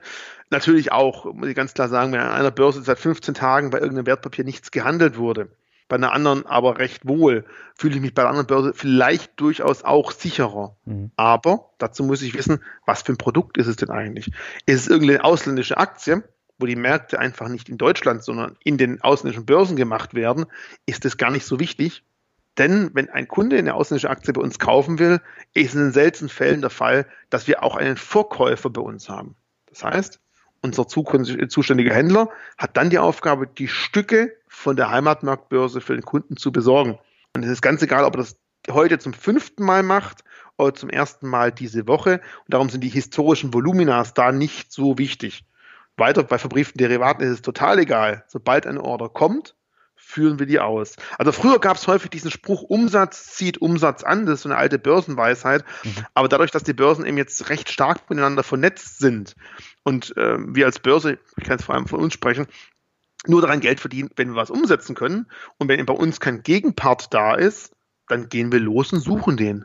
Häufig wird die Frage gestellt, ja, ich habe jetzt einen Preis gesehen, war das ein Kauf oder war das ein Verkauf? Ich kann die Frage nicht mehr hören, aber ich kann nur sagen, ja, wenn Sie was kaufen wollen, dann muss doch jemand verkauft haben. Also beides war da dabei. Ja. Häufig ist halt die Frage gestellt, wer ist der aktive Part gewesen? Hat sich jemand einen Kauf angestellt oder einen Verkauf? Das kann ich dann leider nicht sagen. Aber grundsätzlich muss immer beides da sein und da haben wir Interesse daran. Und das Volumina generieren wir dann, wenn die Order kommt und suchen, ist der Preis noch marktgerecht und wo kriege ich die Stücke her oder wo kann ich die Stücke für den Kunden loswerden, wenn bei uns am Börsenplatz die entsprechende Gegenposition nicht da ist.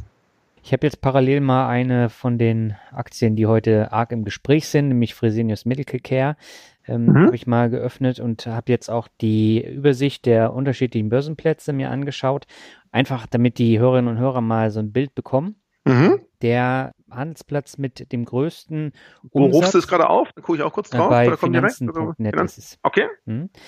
Da habe ich jetzt äh, TradeGate mit äh, einem Umsatz äh, von äh, 56.077 auf Platz 1. Platz 2 Börse Stuttgart mit 20.446.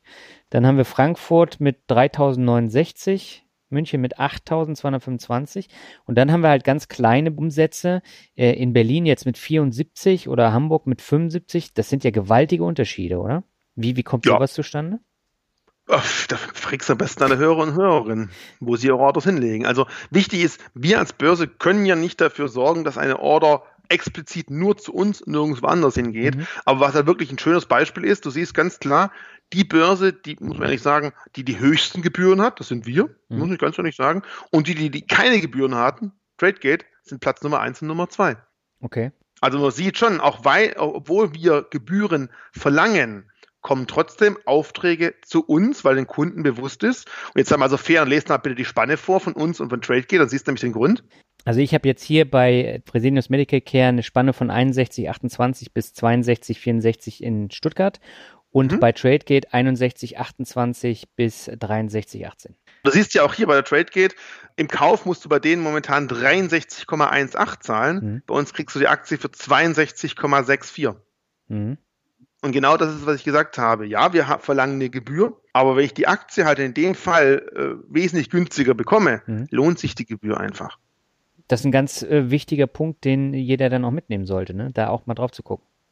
Und das passiert halt leider recht wenig, ja. weil die meisten einfach nur sagen, ich gehe zu meiner Bank, ich gebe die Order ein, Börsenplatz oben ist halt TradeGate, ja, nehme ich, ja. Danke, MiFID. Das heißt nämlich dort, ähm, die Börsenplätze, die die günstigsten Gebühren haben und da die Banken sich halt sagen, hm, ist ja ziemlich kompliziert. Ich nehme halt einfach mal die Gebühren, die die Bank, die Börsen uns benennen und nur damit mache ich den Vergleich. Die nehmen also nur die expliziten Kosten. Mhm. Die schauen sich aber nicht an, wie hoch ist die Preisqualität und ist der Preis bei einer Börse vielleicht wesentlich günstiger als bei einer anderen und kommt der Kunde so vielleicht besser weg. Das ist leider nicht der Fall. Und da muss man halt selber aktiv werden und da muss man auch ganz klar genau das tun. Man muss sich mal die unterschiedlichen Preise an unterschiedlichen Börsen anschauen. Und wenn ich dann halt feststelle, dass ich äh, für eine Aktie bei uns 50 Cent oder 54 Cent weniger zahlen muss, mhm. dann muss ich halt überlegen, ab welcher Stückzahl macht diese 54 Cent weniger Preis beim Kauf die Gebühren wieder weg. Ich sage jetzt nicht, dass es sich bei zwei Stücken lohnt, das ist mhm. auch klar. Aber ab einer gewissen Stückzahl ist es definitiv besser, ganz klar bei uns zu handeln. Und es ist wieder die Erklärung, warum auch hier bei der Medical Care, Hust, Hust, peinlich, äh, TradeGate Platz Nummer eins von Umsätzen ist und wir Platz Nummer zwei. Das ist halt ein schönes Beispiel. Die Börse mit den höchsten Gebühren auf Platz Nummer zwei, die mit dem geringsten auf Platz Nummer eins. Und bei beiden haben sie ihre Daseinsberechtigung, weil die Kunden wissen, bei welcher Börse können sie was erwarten. Mhm. Diejenigen, die sich eben äh, auch am Preis orientieren und nicht nur an den Gebühren, die kommen definitiv zu uns. Und die sagen, ja, äh, keine, keine Gebühren ist total toll, egal zu welchem Preis ich die Aktie kaufe, die gehen momentan zum Mitbewerb. Wobei wir auch sagen müssen, äh, bei Finanzen.net steht Xetra nicht da, die sind definitiv immer Platz Nummer eins, muss man fairerweise auch sagen. Da steht das. Äh, die haben keine Volumen dahinter. Genau, genau, aber die sind also fast überall Nummer eins. Ja. Muss man ehrlich sagen. Du hast ja YouTube schon erwähnt, das ist ein wichtiger Kanal für euch, aber für dich persönlich ja auch. Du hast ja da deine eigene Reihe mittlerweile bekommen, nennt sich Spark Richie. Und da beantwortest du immer Fragen, die dir äh, die Zuschauer äh, stellen in den Kommentaren. Und mir sind da verschiedene Folgen im Gedächtnis geblieben, wo ich dann persönlich auch einiges mitnehmen konnte. Und oh, vielleicht, oh, danke sehr. vielleicht äh, kannst du ja nochmal kurz auf drei Fragen eingehen, die mir besonders im Gedächtnis geblieben sind. Mhm. Vielleicht ganz kurz vorweg, wie, wie es überhaupt dazu gekommen ist.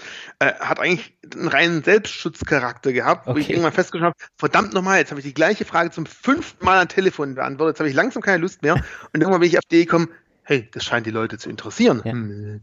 Und wie kriege ich das einfach auf die breite Masse raus? Und das kam halt die Idee auf, zu sagen, okay, äh, ich habe jetzt ein, zwei Mal damals bei Aktien mit Kopf mitgemacht, zu meinen mhm. Anfangszeiten, auch dort kamen Fragen. Und dann kam halt die Idee, wir wollen nicht mehr schriftlich antworten, sondern wir machen einfach ein Video draus. Und es kann also wirklich sein in Kommentaren, das kann aber auch wirklich sein, dass ich eine Frage auf einer Messe von irgendeinem Kunden gestellt bekomme. Ich sage, hey, das ist echt interessant, das interessiert sich vielleicht auch andere Leute dafür oder ich am Telefon oder per E-Mail wiederholt Fragen gestellt bekomme und ich da einfach einen Kanal gefunden habe, äh, wo ich dann gebündelt das Ganze nach außen geben kann und jeder, der sich dafür interessiert, obwohl er gar nicht gewusst hat, dass er sich dafür interessiert, sich da mal einlesen oder einhören kann. Mhm. Und so kam das Ganze zustande. Ich glaube, jetzt haben wir schon weit über 100 kleine Videos gemacht. Das sind aber keine Stundenpamphlete, sondern meistens so zwischen drei und fünf, sechs Minuten, kurz mhm. und knackig, immer zu einem Thema. Und es wächst weiterhin. Aber jetzt zu den drei Fragen, die du, oder drei Videos, die du angesprochen hast. Welche waren das denn? Genau, also ein Video, das ist eine Geschichte, die fand ich sehr interessant, weil viele das ja immer in einen Topf schmeißen, nämlich der Unterschied zwischen Sparen und Investieren. Und da hast du eine ganz eigene Ansicht gehabt. Und äh, vielleicht magst du kurz mal erzählen, was ist denn der tatsächliche Unterschied zwischen Sparen und Investieren? Ich hoffe, so eigen ist mein Ansatz nicht, sondern eigentlich ist es der richtige. Ja. Ich glaube, der Ursprung war, dass ich immer wieder halt in Medien höre, ja, den armen Sparer durch die Niedrigzinsphase, denen geht ihr ganzes Geld ja flöten und die kriegen ja kein Geld mehr. Und da muss ich sagen, oh Mensch, hättet ihr euch mal die volkswirtschaftliche Bedeutung von Sparen mal genauer durchgelesen. Mhm. Sparen ist nichts anderes als Konsum verzichten. Ich gebe was nichts aus, ich lege es einfach zur Seite. Das ist Sparen. Ja. Da kommt auch der Sparstrumpf. Und wenn du was in den Sparstrumpf reintust, kommt auch nicht mehr raus. Da ist genau das drin, was du reingelegt hast. Mhm. Auch wenn vielleicht Inflation was davon weggeknabbert hat, das merkst du aber erstmal nicht. Und das ist Sparen. Sparen heißt einfach weniger ausgeben, als du reinnimmst. Mhm. Punkt. Wenn aus dem Gesparten aber mehr werden soll, dann muss ich anfangen zu investieren. Und das Problem ist, viele, viele, viele Deutsche sind halt Sparbuchinvestoren. Und deswegen haben sie viele Sparen und Investieren so irgendwie zusammengemischt. Und für die ist dann ein Sparbuch halt Sparen, aber ein Sparbuch ist eine Investition. Und die ist halt lange Zeit, früher, ich kann mich erinnern, zu meinen Jugendzeiten habe ich auf Sparbücher bis zu 4% Zinsen bekommen. Mhm. Meine Eltern haben aber auch zu 13, 14% ihr Haus finanziert damals, muss man auch fairerweise sagen. Mhm. Ähm, und wenn ich halt investieren möchte, dann muss man halt klar sein, wie viel Risiko bin ich bereit einzugehen und dementsprechend, wie viel möchte ich meine Investitionen am Schluss mehr rausbekommen. Und je mehr Risiko ich eingehe, je höher sollten meine möglichen Renditen sein. Mir muss aber auch klar sein, je geringer wird irgendwann auch die Chance, dass die Rendite auch wirklich rauskommt. Und genau diese, diese Balance muss man dann irgendwann finden, zu sagen, wie viel Risiko kann ich denn ertragen? Mhm. Je länger der Zeitraum ist, auf das ich mein Geld verzichten kann, je leichter wird das Ganze zu machen. Ähm, wenn ich natürlich jetzt sage, ich möchte in einem halben Jahr 15 Prozent machen, dann kann es halt genauso sein, dass ich im halben Jahr nur noch 50 Prozent habe.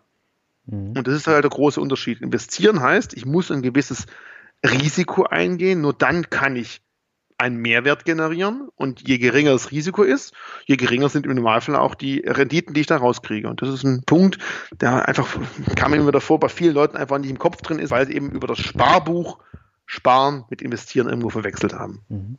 Dann habe ich eine zweite Frage, die hat mich in der Vergangenheit auch häufiger beschäftigt, nämlich das Thema steuerfreie Dividenden. Haben wir auch hier in Deutschland, aber nur die wenigsten wissen, was sich dahinter verbirgt, auch wenn sie Unternehmen im Depot haben, die eine steuerfreie oder teilsteuerfreie Dividende ausschütten.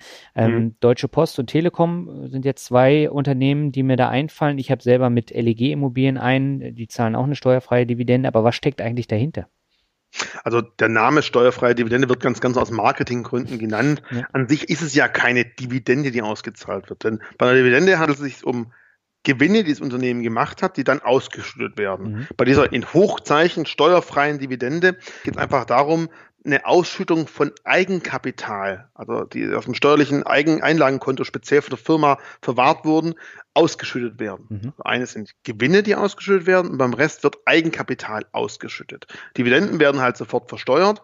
Und wenn Eigenkapital ausgeschüttet wird, dann du kriegst zwar auch eine Gutschrift auf dein Konto, davon werden keine Steuern abgezogen, dein Einstiegspreis der Aktie fällt aber dadurch. Mhm. Das heißt, theoretisch hast du eine Art Steuerstundung, in Anführungszeichen, weil du irgendwann natürlich einen Kursgewinn hast, den du aber nicht sofort jetzt bei der Dividendenauszahlung versteuern musst, sondern beim Verkauf. Mhm. Deswegen ist steuerfreie Dividende ein bisschen Augenwischerei, man muss aufpassen. Das heißt nicht, juhu, endlich habe ich ein Sparmodell gefunden, ich keine Steuern zahlen muss, ja. sondern ich kann meine Steuerlast, meine Stundung einfach auf die Zukunft verschieben ja klar, je geringer der Einstiegskurs ist, je höher sind die Wahrscheinlichkeiten, dass ich dann einfach irgendwann auch mal einen Kursgewinn habe, den ich versteuern muss.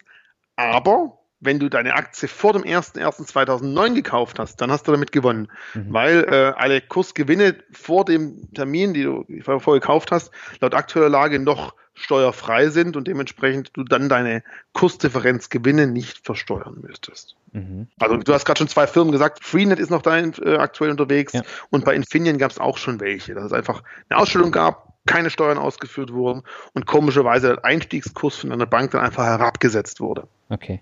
So funktioniert das Ganze dann. Ja, also da gibt es ja einige Unternehmen, die das ja. machen. Da gibt es ja auch äh, immer wieder Listen, wo man dann davon liest. Ich glaube, das sind so um die 30, glaube ich.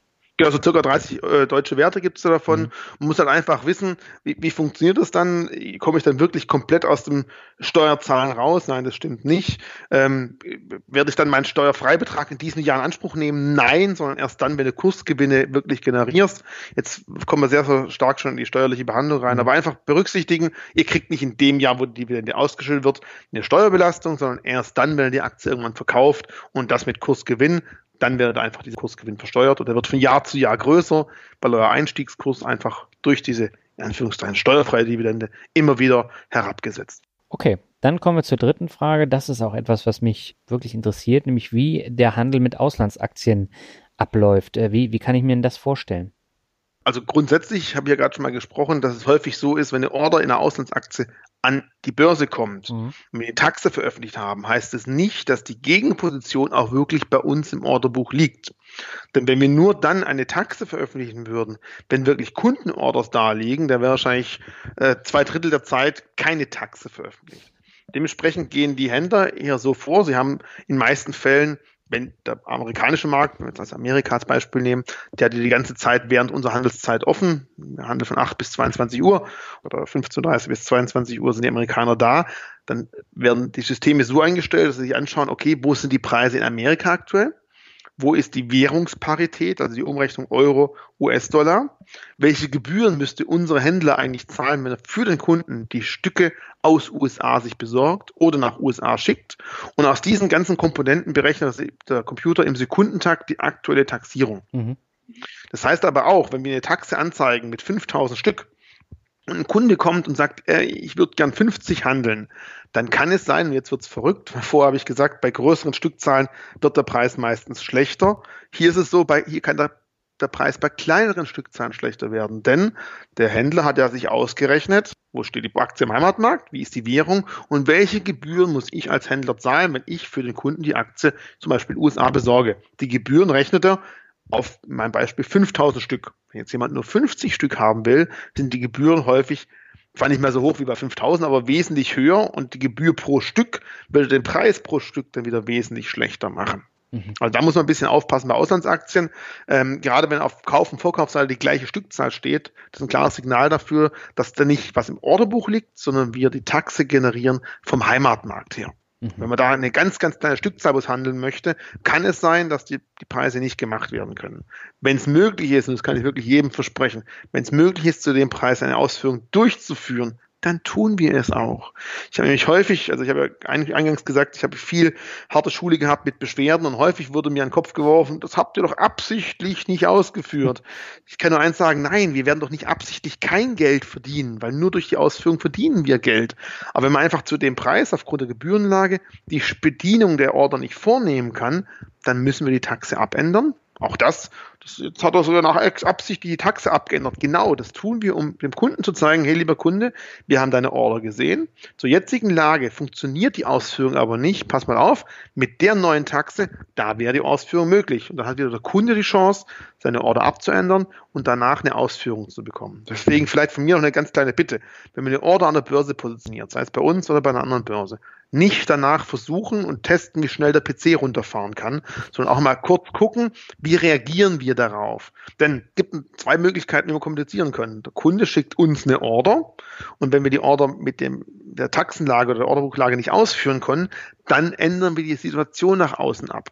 Noch wichtiger ist, wenn jemand eine unlimitierte Order aufgibt und das in einem sehr engen, marktengen Titel, wo wenig passiert und äh, wir dann zeigen wollen, oh, lieber Kunde, pass mal auf, bei der Stückzahl müssen wir den Preis so und so machen. Dann ändern wir die Taxe extra nochmal ab und warten, dass die Gegenseite reagiert. Wenn der aber sein PC schon runtergefahren hat, müssen wir irgendwann nach einer Minute die Order trotzdem ausführen, aber vielleicht zu einem Preis, der sich vorher gar nicht so vorgestellt hat, weil die Taxe eine andere war. Mhm. Also deswegen einfach eine Bitte, wenn ich eine Order aufgebe als Kunde, dann immer nochmal an dem Börsenplatz schauen. Nach Orderaufgabe hat sich irgendwas an der veröffentlichten Taxe verändert damit ich als Kunde darauf reagieren kann. Weil das ist die einzige Möglichkeit, wie wir dem Kunden zeigen können, pass auf, funktioniert so nicht, schau dir mal an, zu dem Preis würden wir jetzt was machen, wenn du nicht davor reagierst, den Order abänderst oder löscht oder sonst irgendwas. Das wäre so ein Tipp von mir. Dann hören wir uns vielleicht nicht so häufig oder nicht zu solchen Themen, die unnötig wären, weil man einfach nicht weiß, was, was mache ich da nach einer Orderaufgabe. Zu 90 Prozent der Fälle wird die Order sofort ausgeführt. Es gibt aber einfach auch Situationen, wenn eine Ausführung nicht möglich ist.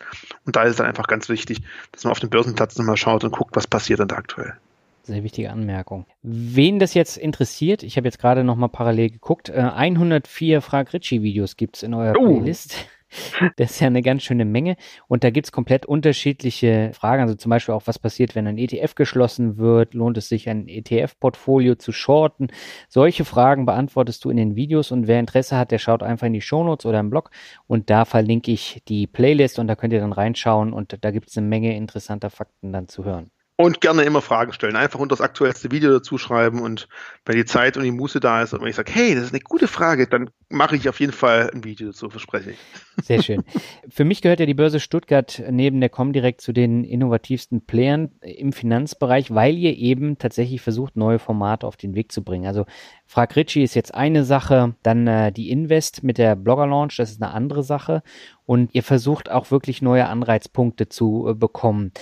Andere Player fischen ausschließlich in ihren eigenen Filterblasen. Also bei den Börsentagen mhm. fällt mir das immer auf, dass es, äh, da sind immer die gleichen Gäste und äh, da passiert nichts Neues. Ihr habt jetzt versucht, mit der Blogger-Launch auf der Invest einen anderen Kontrapunkt äh, zu bringen, ein anderes Publikum anzusprechen und das gelingt vielen nicht. Warum ist mhm. es euch so wichtig? Hat mehrere Gründe. Also wir mhm. müssen natürlich ganz klar sagen, wir müssen schauen, wer sind denn eigentlich unsere Kunden? Mhm. Unser klassischer Börsenkunde ist irgendwo Ü60, ähm, ist gut konstituiert, hat einen Lebensstandard aufgebaut und kann sich einfach leisten, an der Börse zu investieren. Ja. Aber man muss aber auch sagen, wir haben halt potenziell irgendwann mittel- und langfristig äh, auch andere Kunden nötig. Und bisher ist es einfach so, dass gerade das junge Publikum sich einfach mit Sparen, Sparen ist total unsexy und wer nicht gespart hat, kann auch nicht investieren, sich mit dem Thema einfach nicht beschäftigen. Leider aber ist es der Fall, dass man sich sehr wohl genau in dem Alter damit beschäftigen muss, äh, weil sonst hat man echt ein Riesenproblem später mal. Und wir haben uns einfach überlegt, über welchen Weg kann man dieses Publikum am besten ansprechen. Ich mhm. glaube, vor zwei Jahren habe ich das erste Mal ganz verschüchtert noch mit Krawatte damals mein erstes Video mit Kolja von Aktien mit Kopf gemacht. Ja.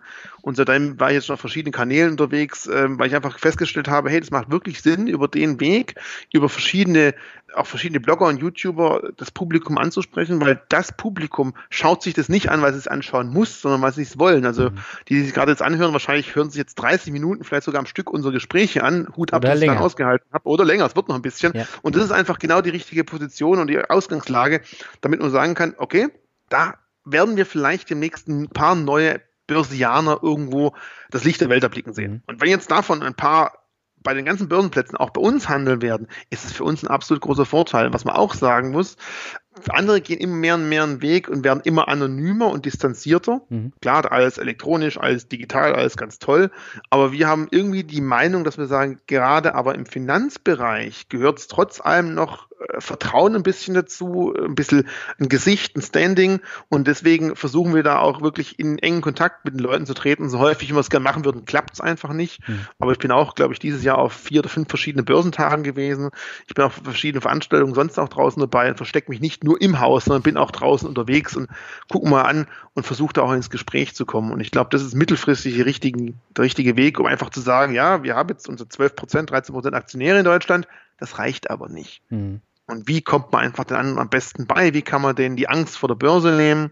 Und wenn davon dann ein paar einfach auch über uns handeln, haben wir alle was davon. Das ist so die grundlegende Überlegung. Und ähm, ob das aufgeht, sorry, das werde ich in zehn Jahren sagen können, ob das wirklich was gebracht hat. Aber wenn wir es nicht tun, haben wir da zumindest definitiv nicht die Chance, die sich jetzt bieten würde, dass wir da ein paar neue Kunden damit generieren können. Mhm. Das ist so die grundsätzliche Gedanken dahinter. Ja, mir ist es ja aufgefallen, äh, ich war ja zum ersten Mal auf der Invest und gerade, also Freitag und Samstag waren ja schon komplett unterschiedliche Tage, aber Freitag sind ja da ältere Herrschaften mit dem Rollator durch die Gänge geschoben, haben dann bei jedem Stand dann einmal äh, den Wischer gemacht und haben sich die ganzen Magazine und Giveaways dann in den Rollator geschoben. Du kennst das, das schwäbische Brustschwimmen, nenne ich das dann immer ganz gerne. aber äh, das war schon ein bisschen merkwürdig. Am Samstag war das Publikum dann komplett anders. Da waren überwiegend jüngere Leute dann da. Ja. Die waren auch an, an der Blogger-Launch, aber der Freitag, das war schon äh, durchaus für ein älteres Publikum, die dann auch an den obskuren Ständen stehen geblieben sind. Also eins meiner äh, besten Erlebnisse war, wir hatten mal so einen Obstkorb als Deko. Und wenn du dich umdrehst und die Ananas fehlt plötzlich, dann weißt du, irgendwas lief schief. Also es gab da wirklich auch Zeiten, da haben wir Wetten abgeschlossen, haben Snickers auf den Tresen gelegt und gewettet, wie lange es dauert, bis das Ding weggenommen wird. Ja. ja, das jetzt klingt jetzt ein bisschen lustig, aber das ist genau, das ist genau der Punkt, dass wir einfach sagen, wir müssen auch ein neues, ein jüngeres Publikum ansprechen, die auch vielleicht andere Formate haben wollen, die auch anders angesprochen werden wollen. Ich, ich kann mich auch ganz genau erinnern, als wir das allererste Mal nur keine, noch keine richtige Blogger-Launch hatten, sondern nur mal ein, zwei Blogger bei uns am Stand. Selbst das hat schon gereicht, dass bei uns der Stand mit jungen Leuten überflutet wurde. Mhm. Und so damaliger Vorstand hat gefragt, was ist denn bei uns los? Das hat er noch nie erlebt. Und das war so ein Aha-Moment, wo wir gesagt haben, Moment mal, über den Weg haben wir plötzlich die Chance, mit jungen Leuten in Kontakt zu treten, die sie sonst nie nie, nie, nie irgendwie mit der Börse Stuttgart oder Börse allgemein beschäftigt hätten. Mhm. Und deswegen Blogger Launch Teil 1, Blogger Launch Teil 2, nächstes Jahr zum Glück Teil 3. Im letzten Jahr war es dann so, dass fast die Hälfte der Samstagsbesucher über die Blogger-Launch-Tickets, die wir kostenfrei zur Verfügung gestellt haben, die Invest besucht haben. Und es mhm. war eine extremst gute Jungzellenkur für die ganze Veranstaltung. Und es zeigt auch, dass das Thema wirklich nicht nur für die Herrschaften im Rollator geeignet ist, wobei aber auch die sind willkommen, so ist es ja nicht, äh, aber auch mal ein junges Publikum über den Weg auch sowas ganz langweiliges wie eine Messe gerne mal besuchen wird. Und das zum Teil ist auch bei super Wetter auch draußen, wo ich sagen muss, Hut ab. Wenn man sich da die Zeit nimmt, so eine Messe zu besuchen, da ist es einem echt was wert. Mhm. Ja.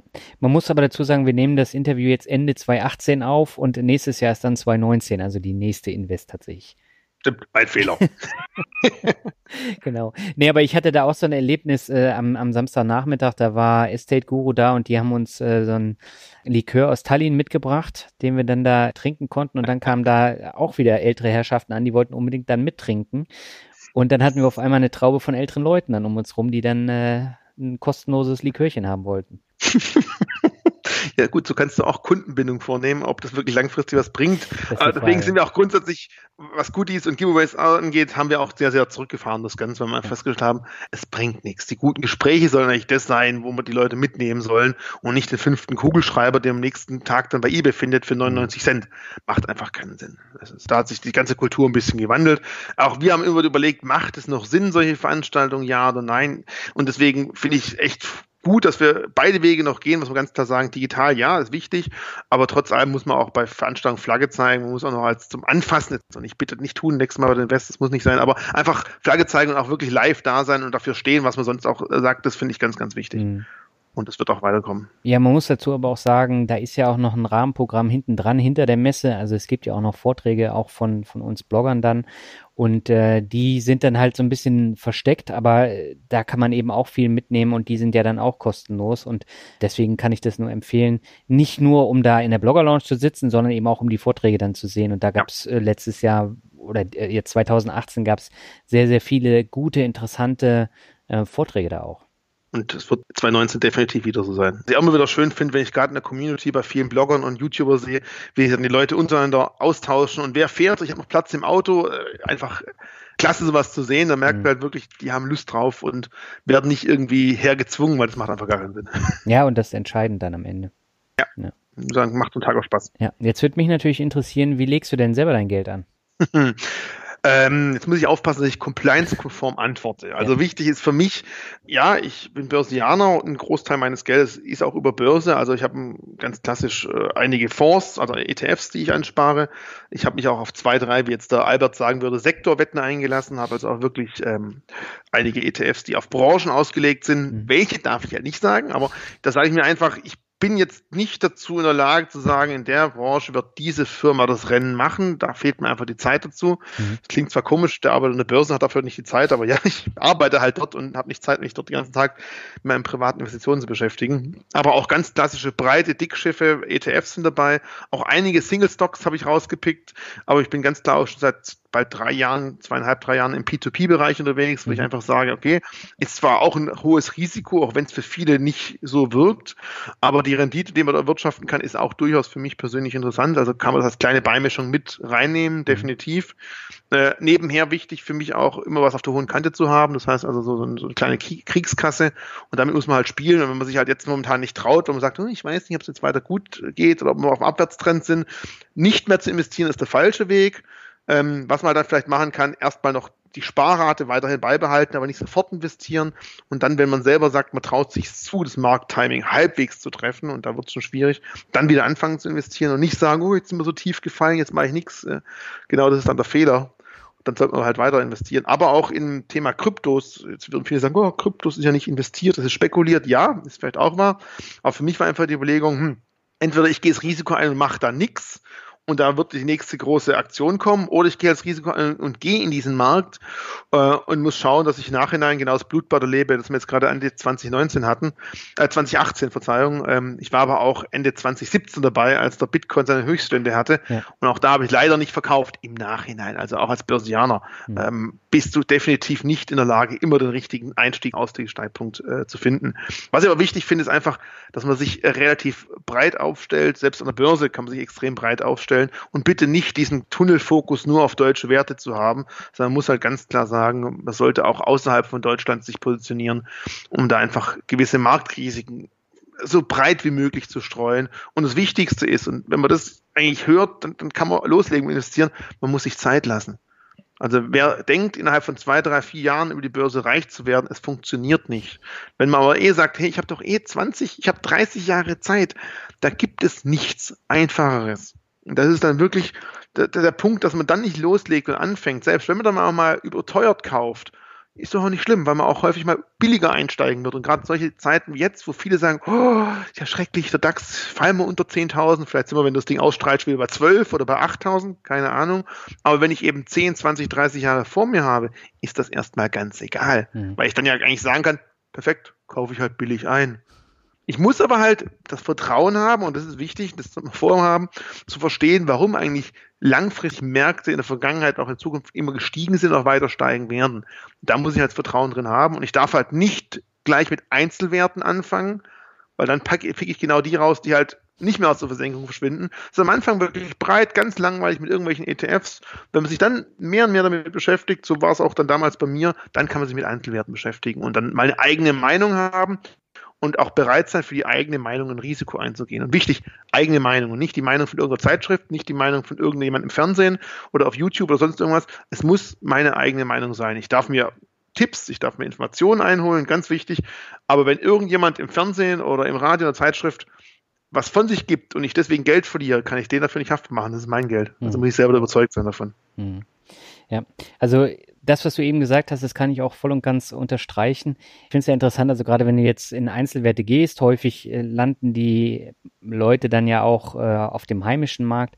Und wenn man dann mal so guckt, äh, jetzt, wenn man beispielsweise in Fresenius, Covestro und BSF investiert ist, dann hat man natürlich jetzt gerade dieser Tage natürlich äh, so richtig die Arschkarte gezogen und äh, dann wird man auch abgeschreckt. Und deswegen lieber breiter investieren als äh, gleich da in, in solche Werte. Ne?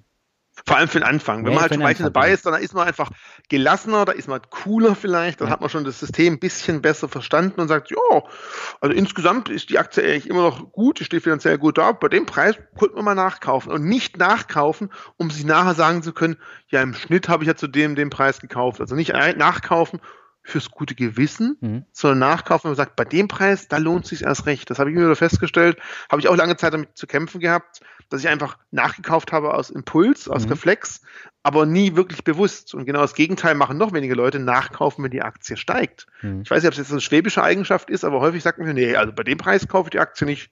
Da warte ich wieder, bis die runterkommt. Wie schizophren ist das denn? Ich kaufe die Aktie, sie geht in die richtige Richtung. Ich bin überzeugt von ihr. Ich will aber nicht nachkaufen, sondern ich warte, bis sie wieder fällt.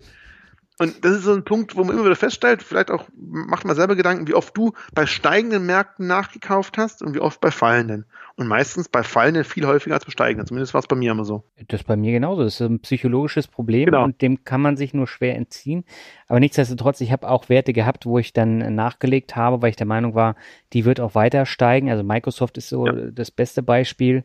Die hatte sich schon fast verdoppelt, da habe ich nochmal nachgekauft und dann ging es nochmal höher.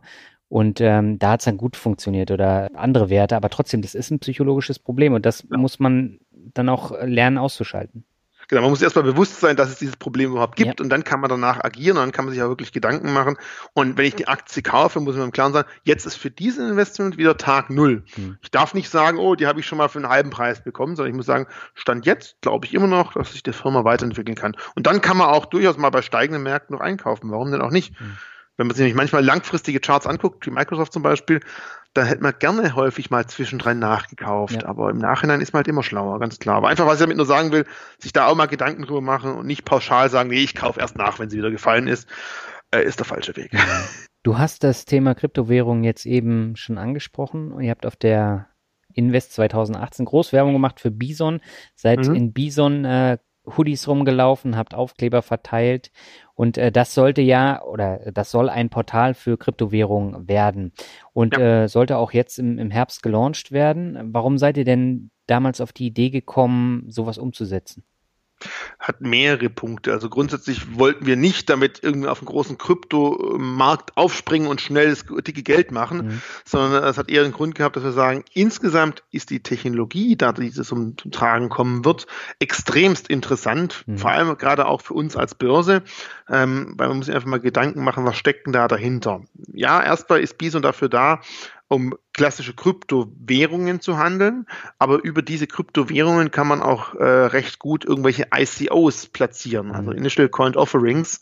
Wer jetzt mit an IPOs gedacht hat, das kommt nicht von ungefähr, denn über so ein ICO kann man genauso Unternehmensanteil zum Beispiel verbriefen, nenne ich das mal, wie mit der klassischen Aktie auch der Fall ist. Und jetzt kommen vielleicht zum einen oder anderen mal so die ersten Geistesblitze, dass wir ganz klar sagen können, das ist vielleicht eine neue Möglichkeit, wie zukünftig Wertpapiere nicht mehr als klassische WKN und Aktie bei der Bank, sondern über andere Möglichkeiten handelbar gemacht werden können. Mhm. Und der erste Schritt da dazu ist ganz klar, über Bison eine Plattform zu schaffen, über die Kunden erstmal äh, Kryptowährungen handeln können und was vielen vielleicht gar nicht so bewusst war, für uns hat das Ganze zwei wichtige Aspekte. Nummer eins, ja, eine neue Assetklasse Krypto.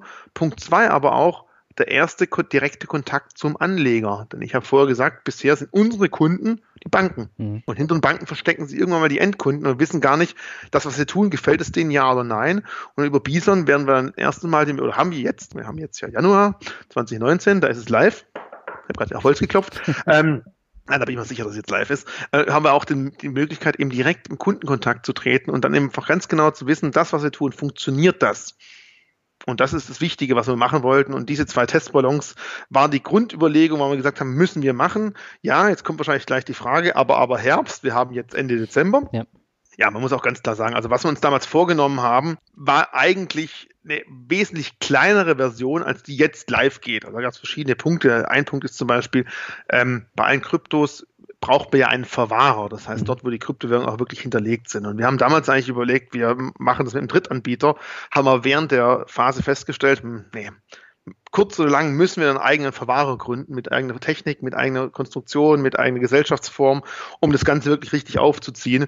Ähm, die jetzige Bison-Version hat den eigenen Verwahrer, den die Börse gegründet hat. Der nächste Punkt ist auch die, äh, der Handelspartner. Auch da wollten wir eigentlich einen externen Handelspartner einbinden. Bei der Version, die jetzt live ist, nochmal klopfen, ist Euwax, also der Tochtergesellschaft der Börse, der Handelspartner. Also wir sind mit dem, was wir jetzt live gegangen sind, wollten wir eigentlich erst Ende 2019 live gehen.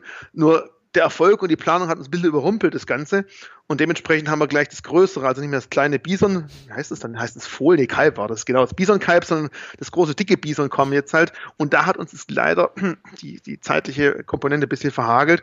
Warum zum Beispiel jetzt Euwax, warum eine Tochter der Börsengesellschaft, die da wirklich als Handelspartner drin ist, das ist schon wieder der nächste Schritt, weil wir irgendwann auch Kryptowährung börslich handelbar machen wollen. Also mhm. nicht nur über eine App außerbörslich, das ist Bison momentan, sondern wirklich über einen börslichen Handel, wo die Handelsüberwachungsstelle draufschaut. Auch das ist der nächste Schritt, der dann nächstes Jahr kommen soll. Mhm. Also das hat leider, wie gesagt, da kam ein bisschen viel zusammen. Das Ergebnis ist eigentlich ein Ergebnis, das wesentlich besser ist, als wir anfangs geplant haben. Dafür aber wahrscheinlich mit circa zwei Monaten Verspätung, muss man ganz ehrlich sagen. Mhm. Welche Rolle hat jetzt der Crash der Kryptowährung, also gerade von Bitcoin, was ist ja gnadenlos abgerauscht. Und mhm. äh, da fällt es natürlich auch schwer, ein neues Produkt zu launchen, was sich genau damit auseinandersetzt. Ne? Ähm, also daran liegt es überhaupt nicht, dass wir sagen, nee, nee, jetzt warten wir noch mal ein bisschen. Also ganz ehrlich, im Gegenteil. Ich persönlich habe ein besseres Gefühl, jetzt damit raufzukommen, mhm. als Ende 2017, wo der Bitcoin wirklich äh, extremst grandiosen Aufstieg hatte, wo eigentlich jedem klar sein sollte, das geht nicht mehr lange gut. Weil dann, wenn wir damals Bison gelauncht hätten und dort über diesen Weg Personen äh, äh Kryptos gekauft hätten, dann hätten wir diesen ja Telekom-Malus auf dem Auge gedrückt bekommen, weil man halt einfach zum Höchststand angestiegen ist und indirekt halt trotz allem irgendwie das mit uns in Verbindung gebracht wird. Ich glaube, jetzt, bei der Marktsituation, die wir jetzt haben, ist der Launch für uns wesentlich intelligenter und besser. Mhm. Was man halt auch sagen muss, ich habe vor kurzem mal so einen Langfristchart von, von der Nasdaq angeschaut, gerade zum Zeitpunkt um die 2000er-Wende, wo ein riesen Crash nach unten gekommen ist und wo man sich dann langsam nachher wieder gefasst hat. Und wenn du diesen Chart mal neben den Bitcoin-Chart legst, sieht es auch ziemlich identisch aus. Wir haben erst eine extreme Übertreibung gehabt, danach wurde der Markt tierisch runtergeprügelt mhm. und dann hat man langsam festgestellt, Moment mal, da gibt es ja ein paar Unternehmen, die lohnt sich hier wirklich. Wie heißt dieser eine Buchhändler, der, der, wie heißt der, Bücher übers Internet verkaufen will? Plötzlich haben wir da das größte Unternehmen dahinter. Ja. Was ich damit sagen will, zweieinhalbtausend Kryptowährungen gibt es momentan. Die werden nicht alle Bison handelbar sein, aber ob die alle noch später Bestand haben werden und ob die Light-Kryptowährung wirklich jetzt schon am Markt ist, ob das wirklich Bitcoin sein wird, keine Ahnung. Ich weiß es nicht, aber der Markt grundsätzlich, die Idee dahinter ist extrem interessant und dementsprechend muss man einfach äh, da unterwegs sein und ich würde den Markt nicht als tot beschreiben. Ja, er hat sich extrem stark korrigiert, aber das ist vielleicht genau der richtige Zeitpunkt, um jetzt so ein Produkt rauszubringen und nicht zum absoluten Höchststand. Hm. Ist denn Bison mit den Regulierungsbehörden abgestimmt?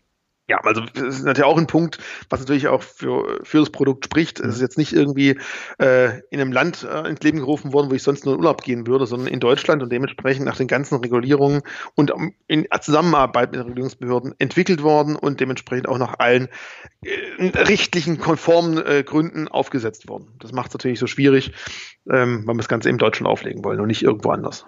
Ja, ich bin sehr gespannt. Also das wäre für mich zum Beispiel auch nochmal eine Plattform, um das äh, Thema Kryptowährung mal für mich selber zu testen, weil bisher bin ich von Plattformen wirklich nicht überzeugt gewesen. Ich habe da immer nur Horrorgeschichten von meinen Kollegen gehört, die äh, da getradet haben, aber das war für mich irgendwie äh, ja nicht so ganz das Wahre und ähm, Bison würde ich da glatt mal testen.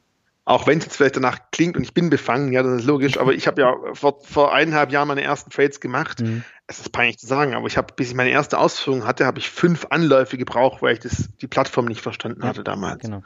Und es war nicht eine der kleineren, sondern eine der größeren Plattformen. Und da denke ich mir, warum, warum müssen die es absichtlich so kompliziert machen? Aber es ist wirklich so. Ich habe jetzt seitdem schon länger nichts mehr gemacht. Vielleicht haben sie ihre Hausaufgaben etwas gemacht und haben das Ganze jetzt angepasst. Aber allein schon, wenn man als jemand, der sich im Börsenumfeld halbwegs heimisch fühlt, sich dann plötzlich dumm fühlt, weil die Order nicht durchkriegt, fühlt sich echt blöd an. Mhm. Und das ist auch so ein Punkt, wo ich gesagt habe, da kann man echt einiges besser machen. Und ich glaube, da haben wir jetzt einen ganz guten Weg. Und wir schreien jetzt ja im Januar aus und ich bin mir sicher, dass man jetzt die App im Play Store und beim Apple runterladen kann und auch handeln kann.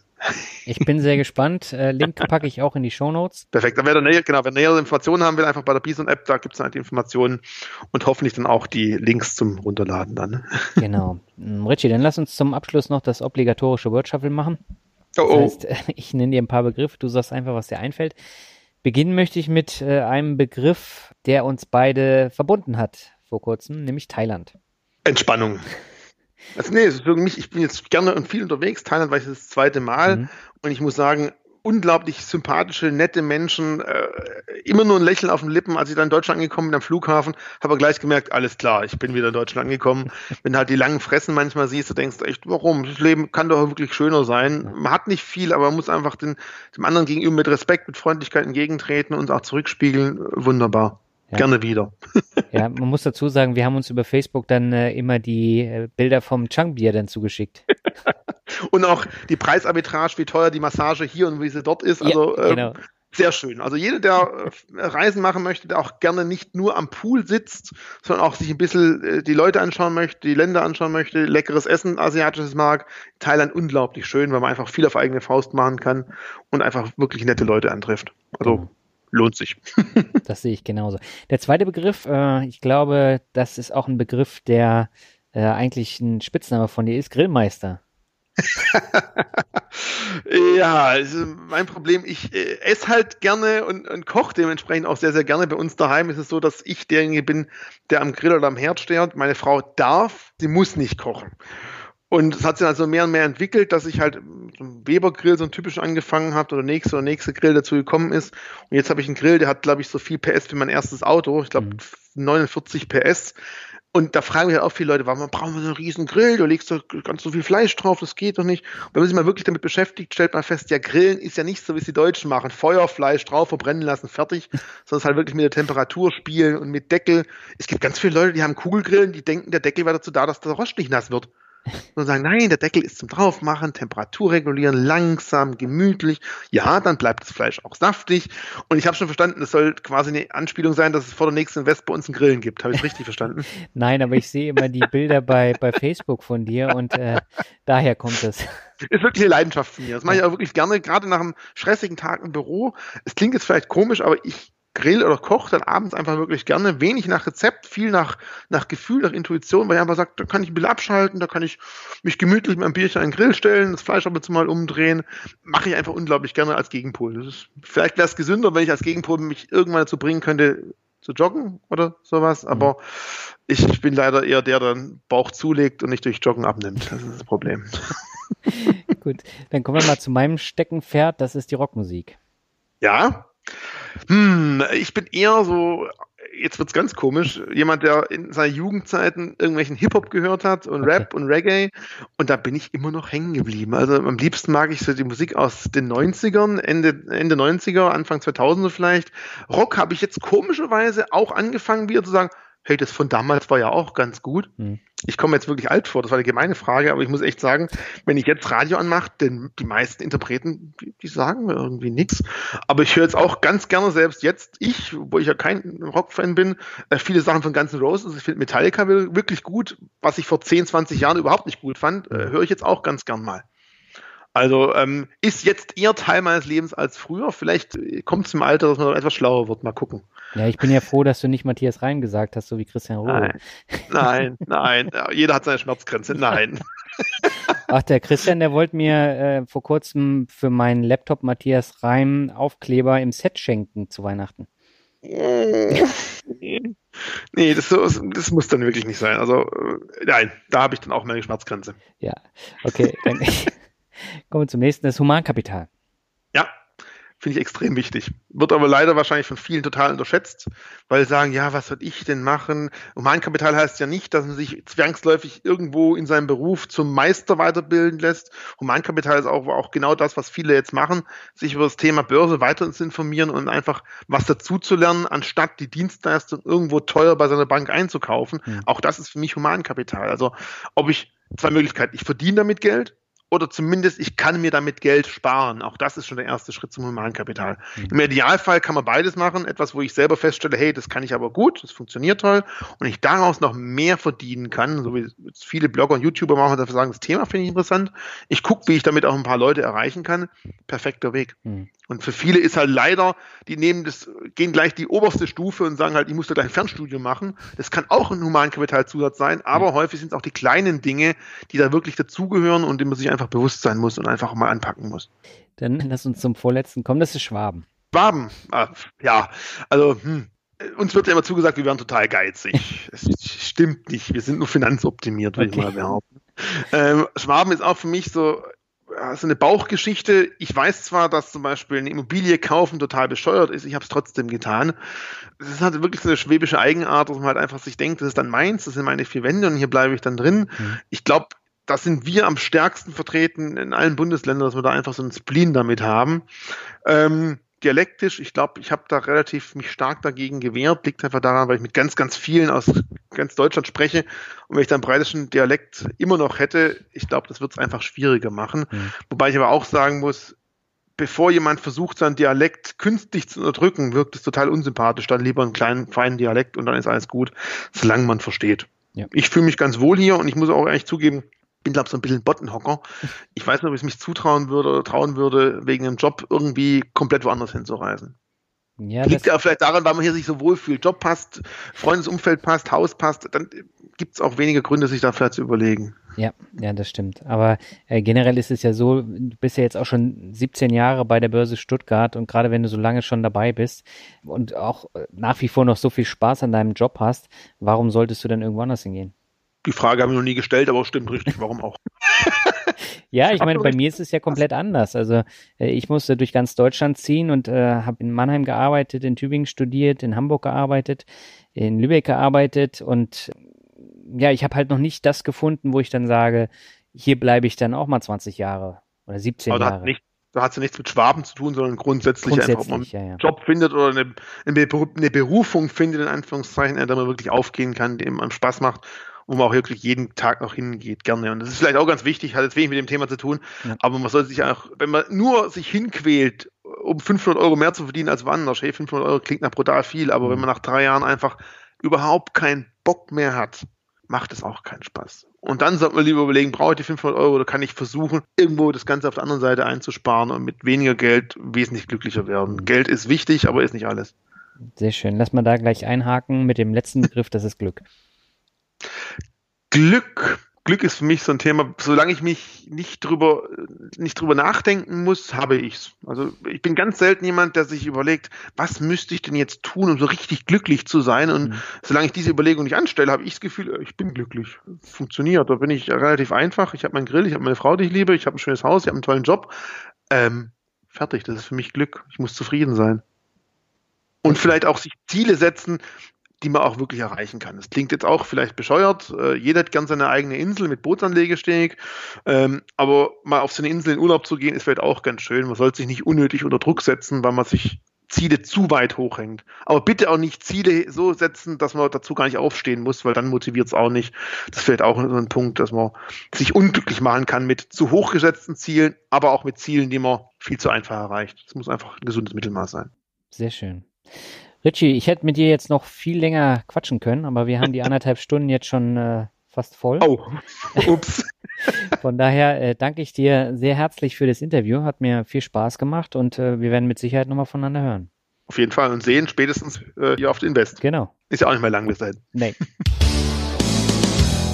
ja, soweit das Interview mit Richie. Ganze 90 Minuten. Das war wirklich ein Brocken, der aber überaus interessant war. Das habe ich beim Schneiden der Folge auch gemerkt.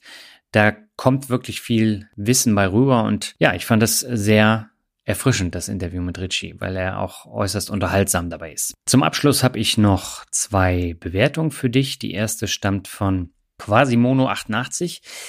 Er oder sie schreibt, Just do it. Ich bin neu in der Finanzwelt und dieser Podcast hat mir auf verständliche Art und Weise die Welt der Finanzen näher gebracht. Finanzrocker hat mich ermutigt, meine Finanzen selbst in die Hand zu nehmen. Ja, ich danke dir herzlich für die Bewertung und es freut mich natürlich ungemein zu hören, dass du dann gleich angefangen hast anzulegen. Und die zweite Bewertung stammt von Diff Andreas und er schreibt sehr guter Podcast. Vielen Dank für die interessanten Themen, habe sehr viele Anregungen für meine Finanzanlage mitbekommen und nehme meine Finanzen jetzt auch in die Eigenhand. Bitte weiter so. Ja, Andreas, auch dir vielen Dank und auch hier freut mich sehr, dass du deine Finanzen jetzt selber rockst. So, und zum Abschluss nochmal der Hinweis, wenn du Lust hast, mit mir oder mit Richie oder mit dem Finanzvisier ein bisschen zu fachsimpeln und dich austauschen möchtest, dann kannst du das gerne auf der Invest 2019 tun. Die findet Anfang April in Stuttgart statt und ich glaube, es sind insgesamt 15 Blogger diesmal auf der Finanzblogger Launch am Start. Und äh, da hat man die ganze Bandbreite an YouTubern, Podcastern, Bloggern und letztes Jahr fand ich das wirklich super und ich habe so viele nette Hörerinnen und Hörer kennengelernt und ja, das ist für mich natürlich auch immer eine schöne Bestätigung. Wenn du Lust hast, sei dabei. Einen Vortrag von mir gibt's auch und ich glaube, bei einer äh, Podiumsdiskussion bin ich auch mit am Start. Ja, würde mich freuen und mit dem Code Finanzrocker bekommst du das Ticket äh, für die Invest kostenlos. Schau einfach in die Show Notes da, habe ich das Ganze nochmal verlinkt und auch geschrieben, wie du es machen kannst. Und wir hören uns jetzt wieder in zwei Wochen. Dann gibt es ein neues Hörerinterview und dieses Hörerinterview hat mir auch eine Menge Spaß gemacht. Und meine Leitung geht dieses Mal ins Baltikum, denn auch dort wird der Finanzrocker Podcast gehört und ich freue mich schon sehr auf das Interview und sage aber bis dahin alles Gute, mach's gut, ciao.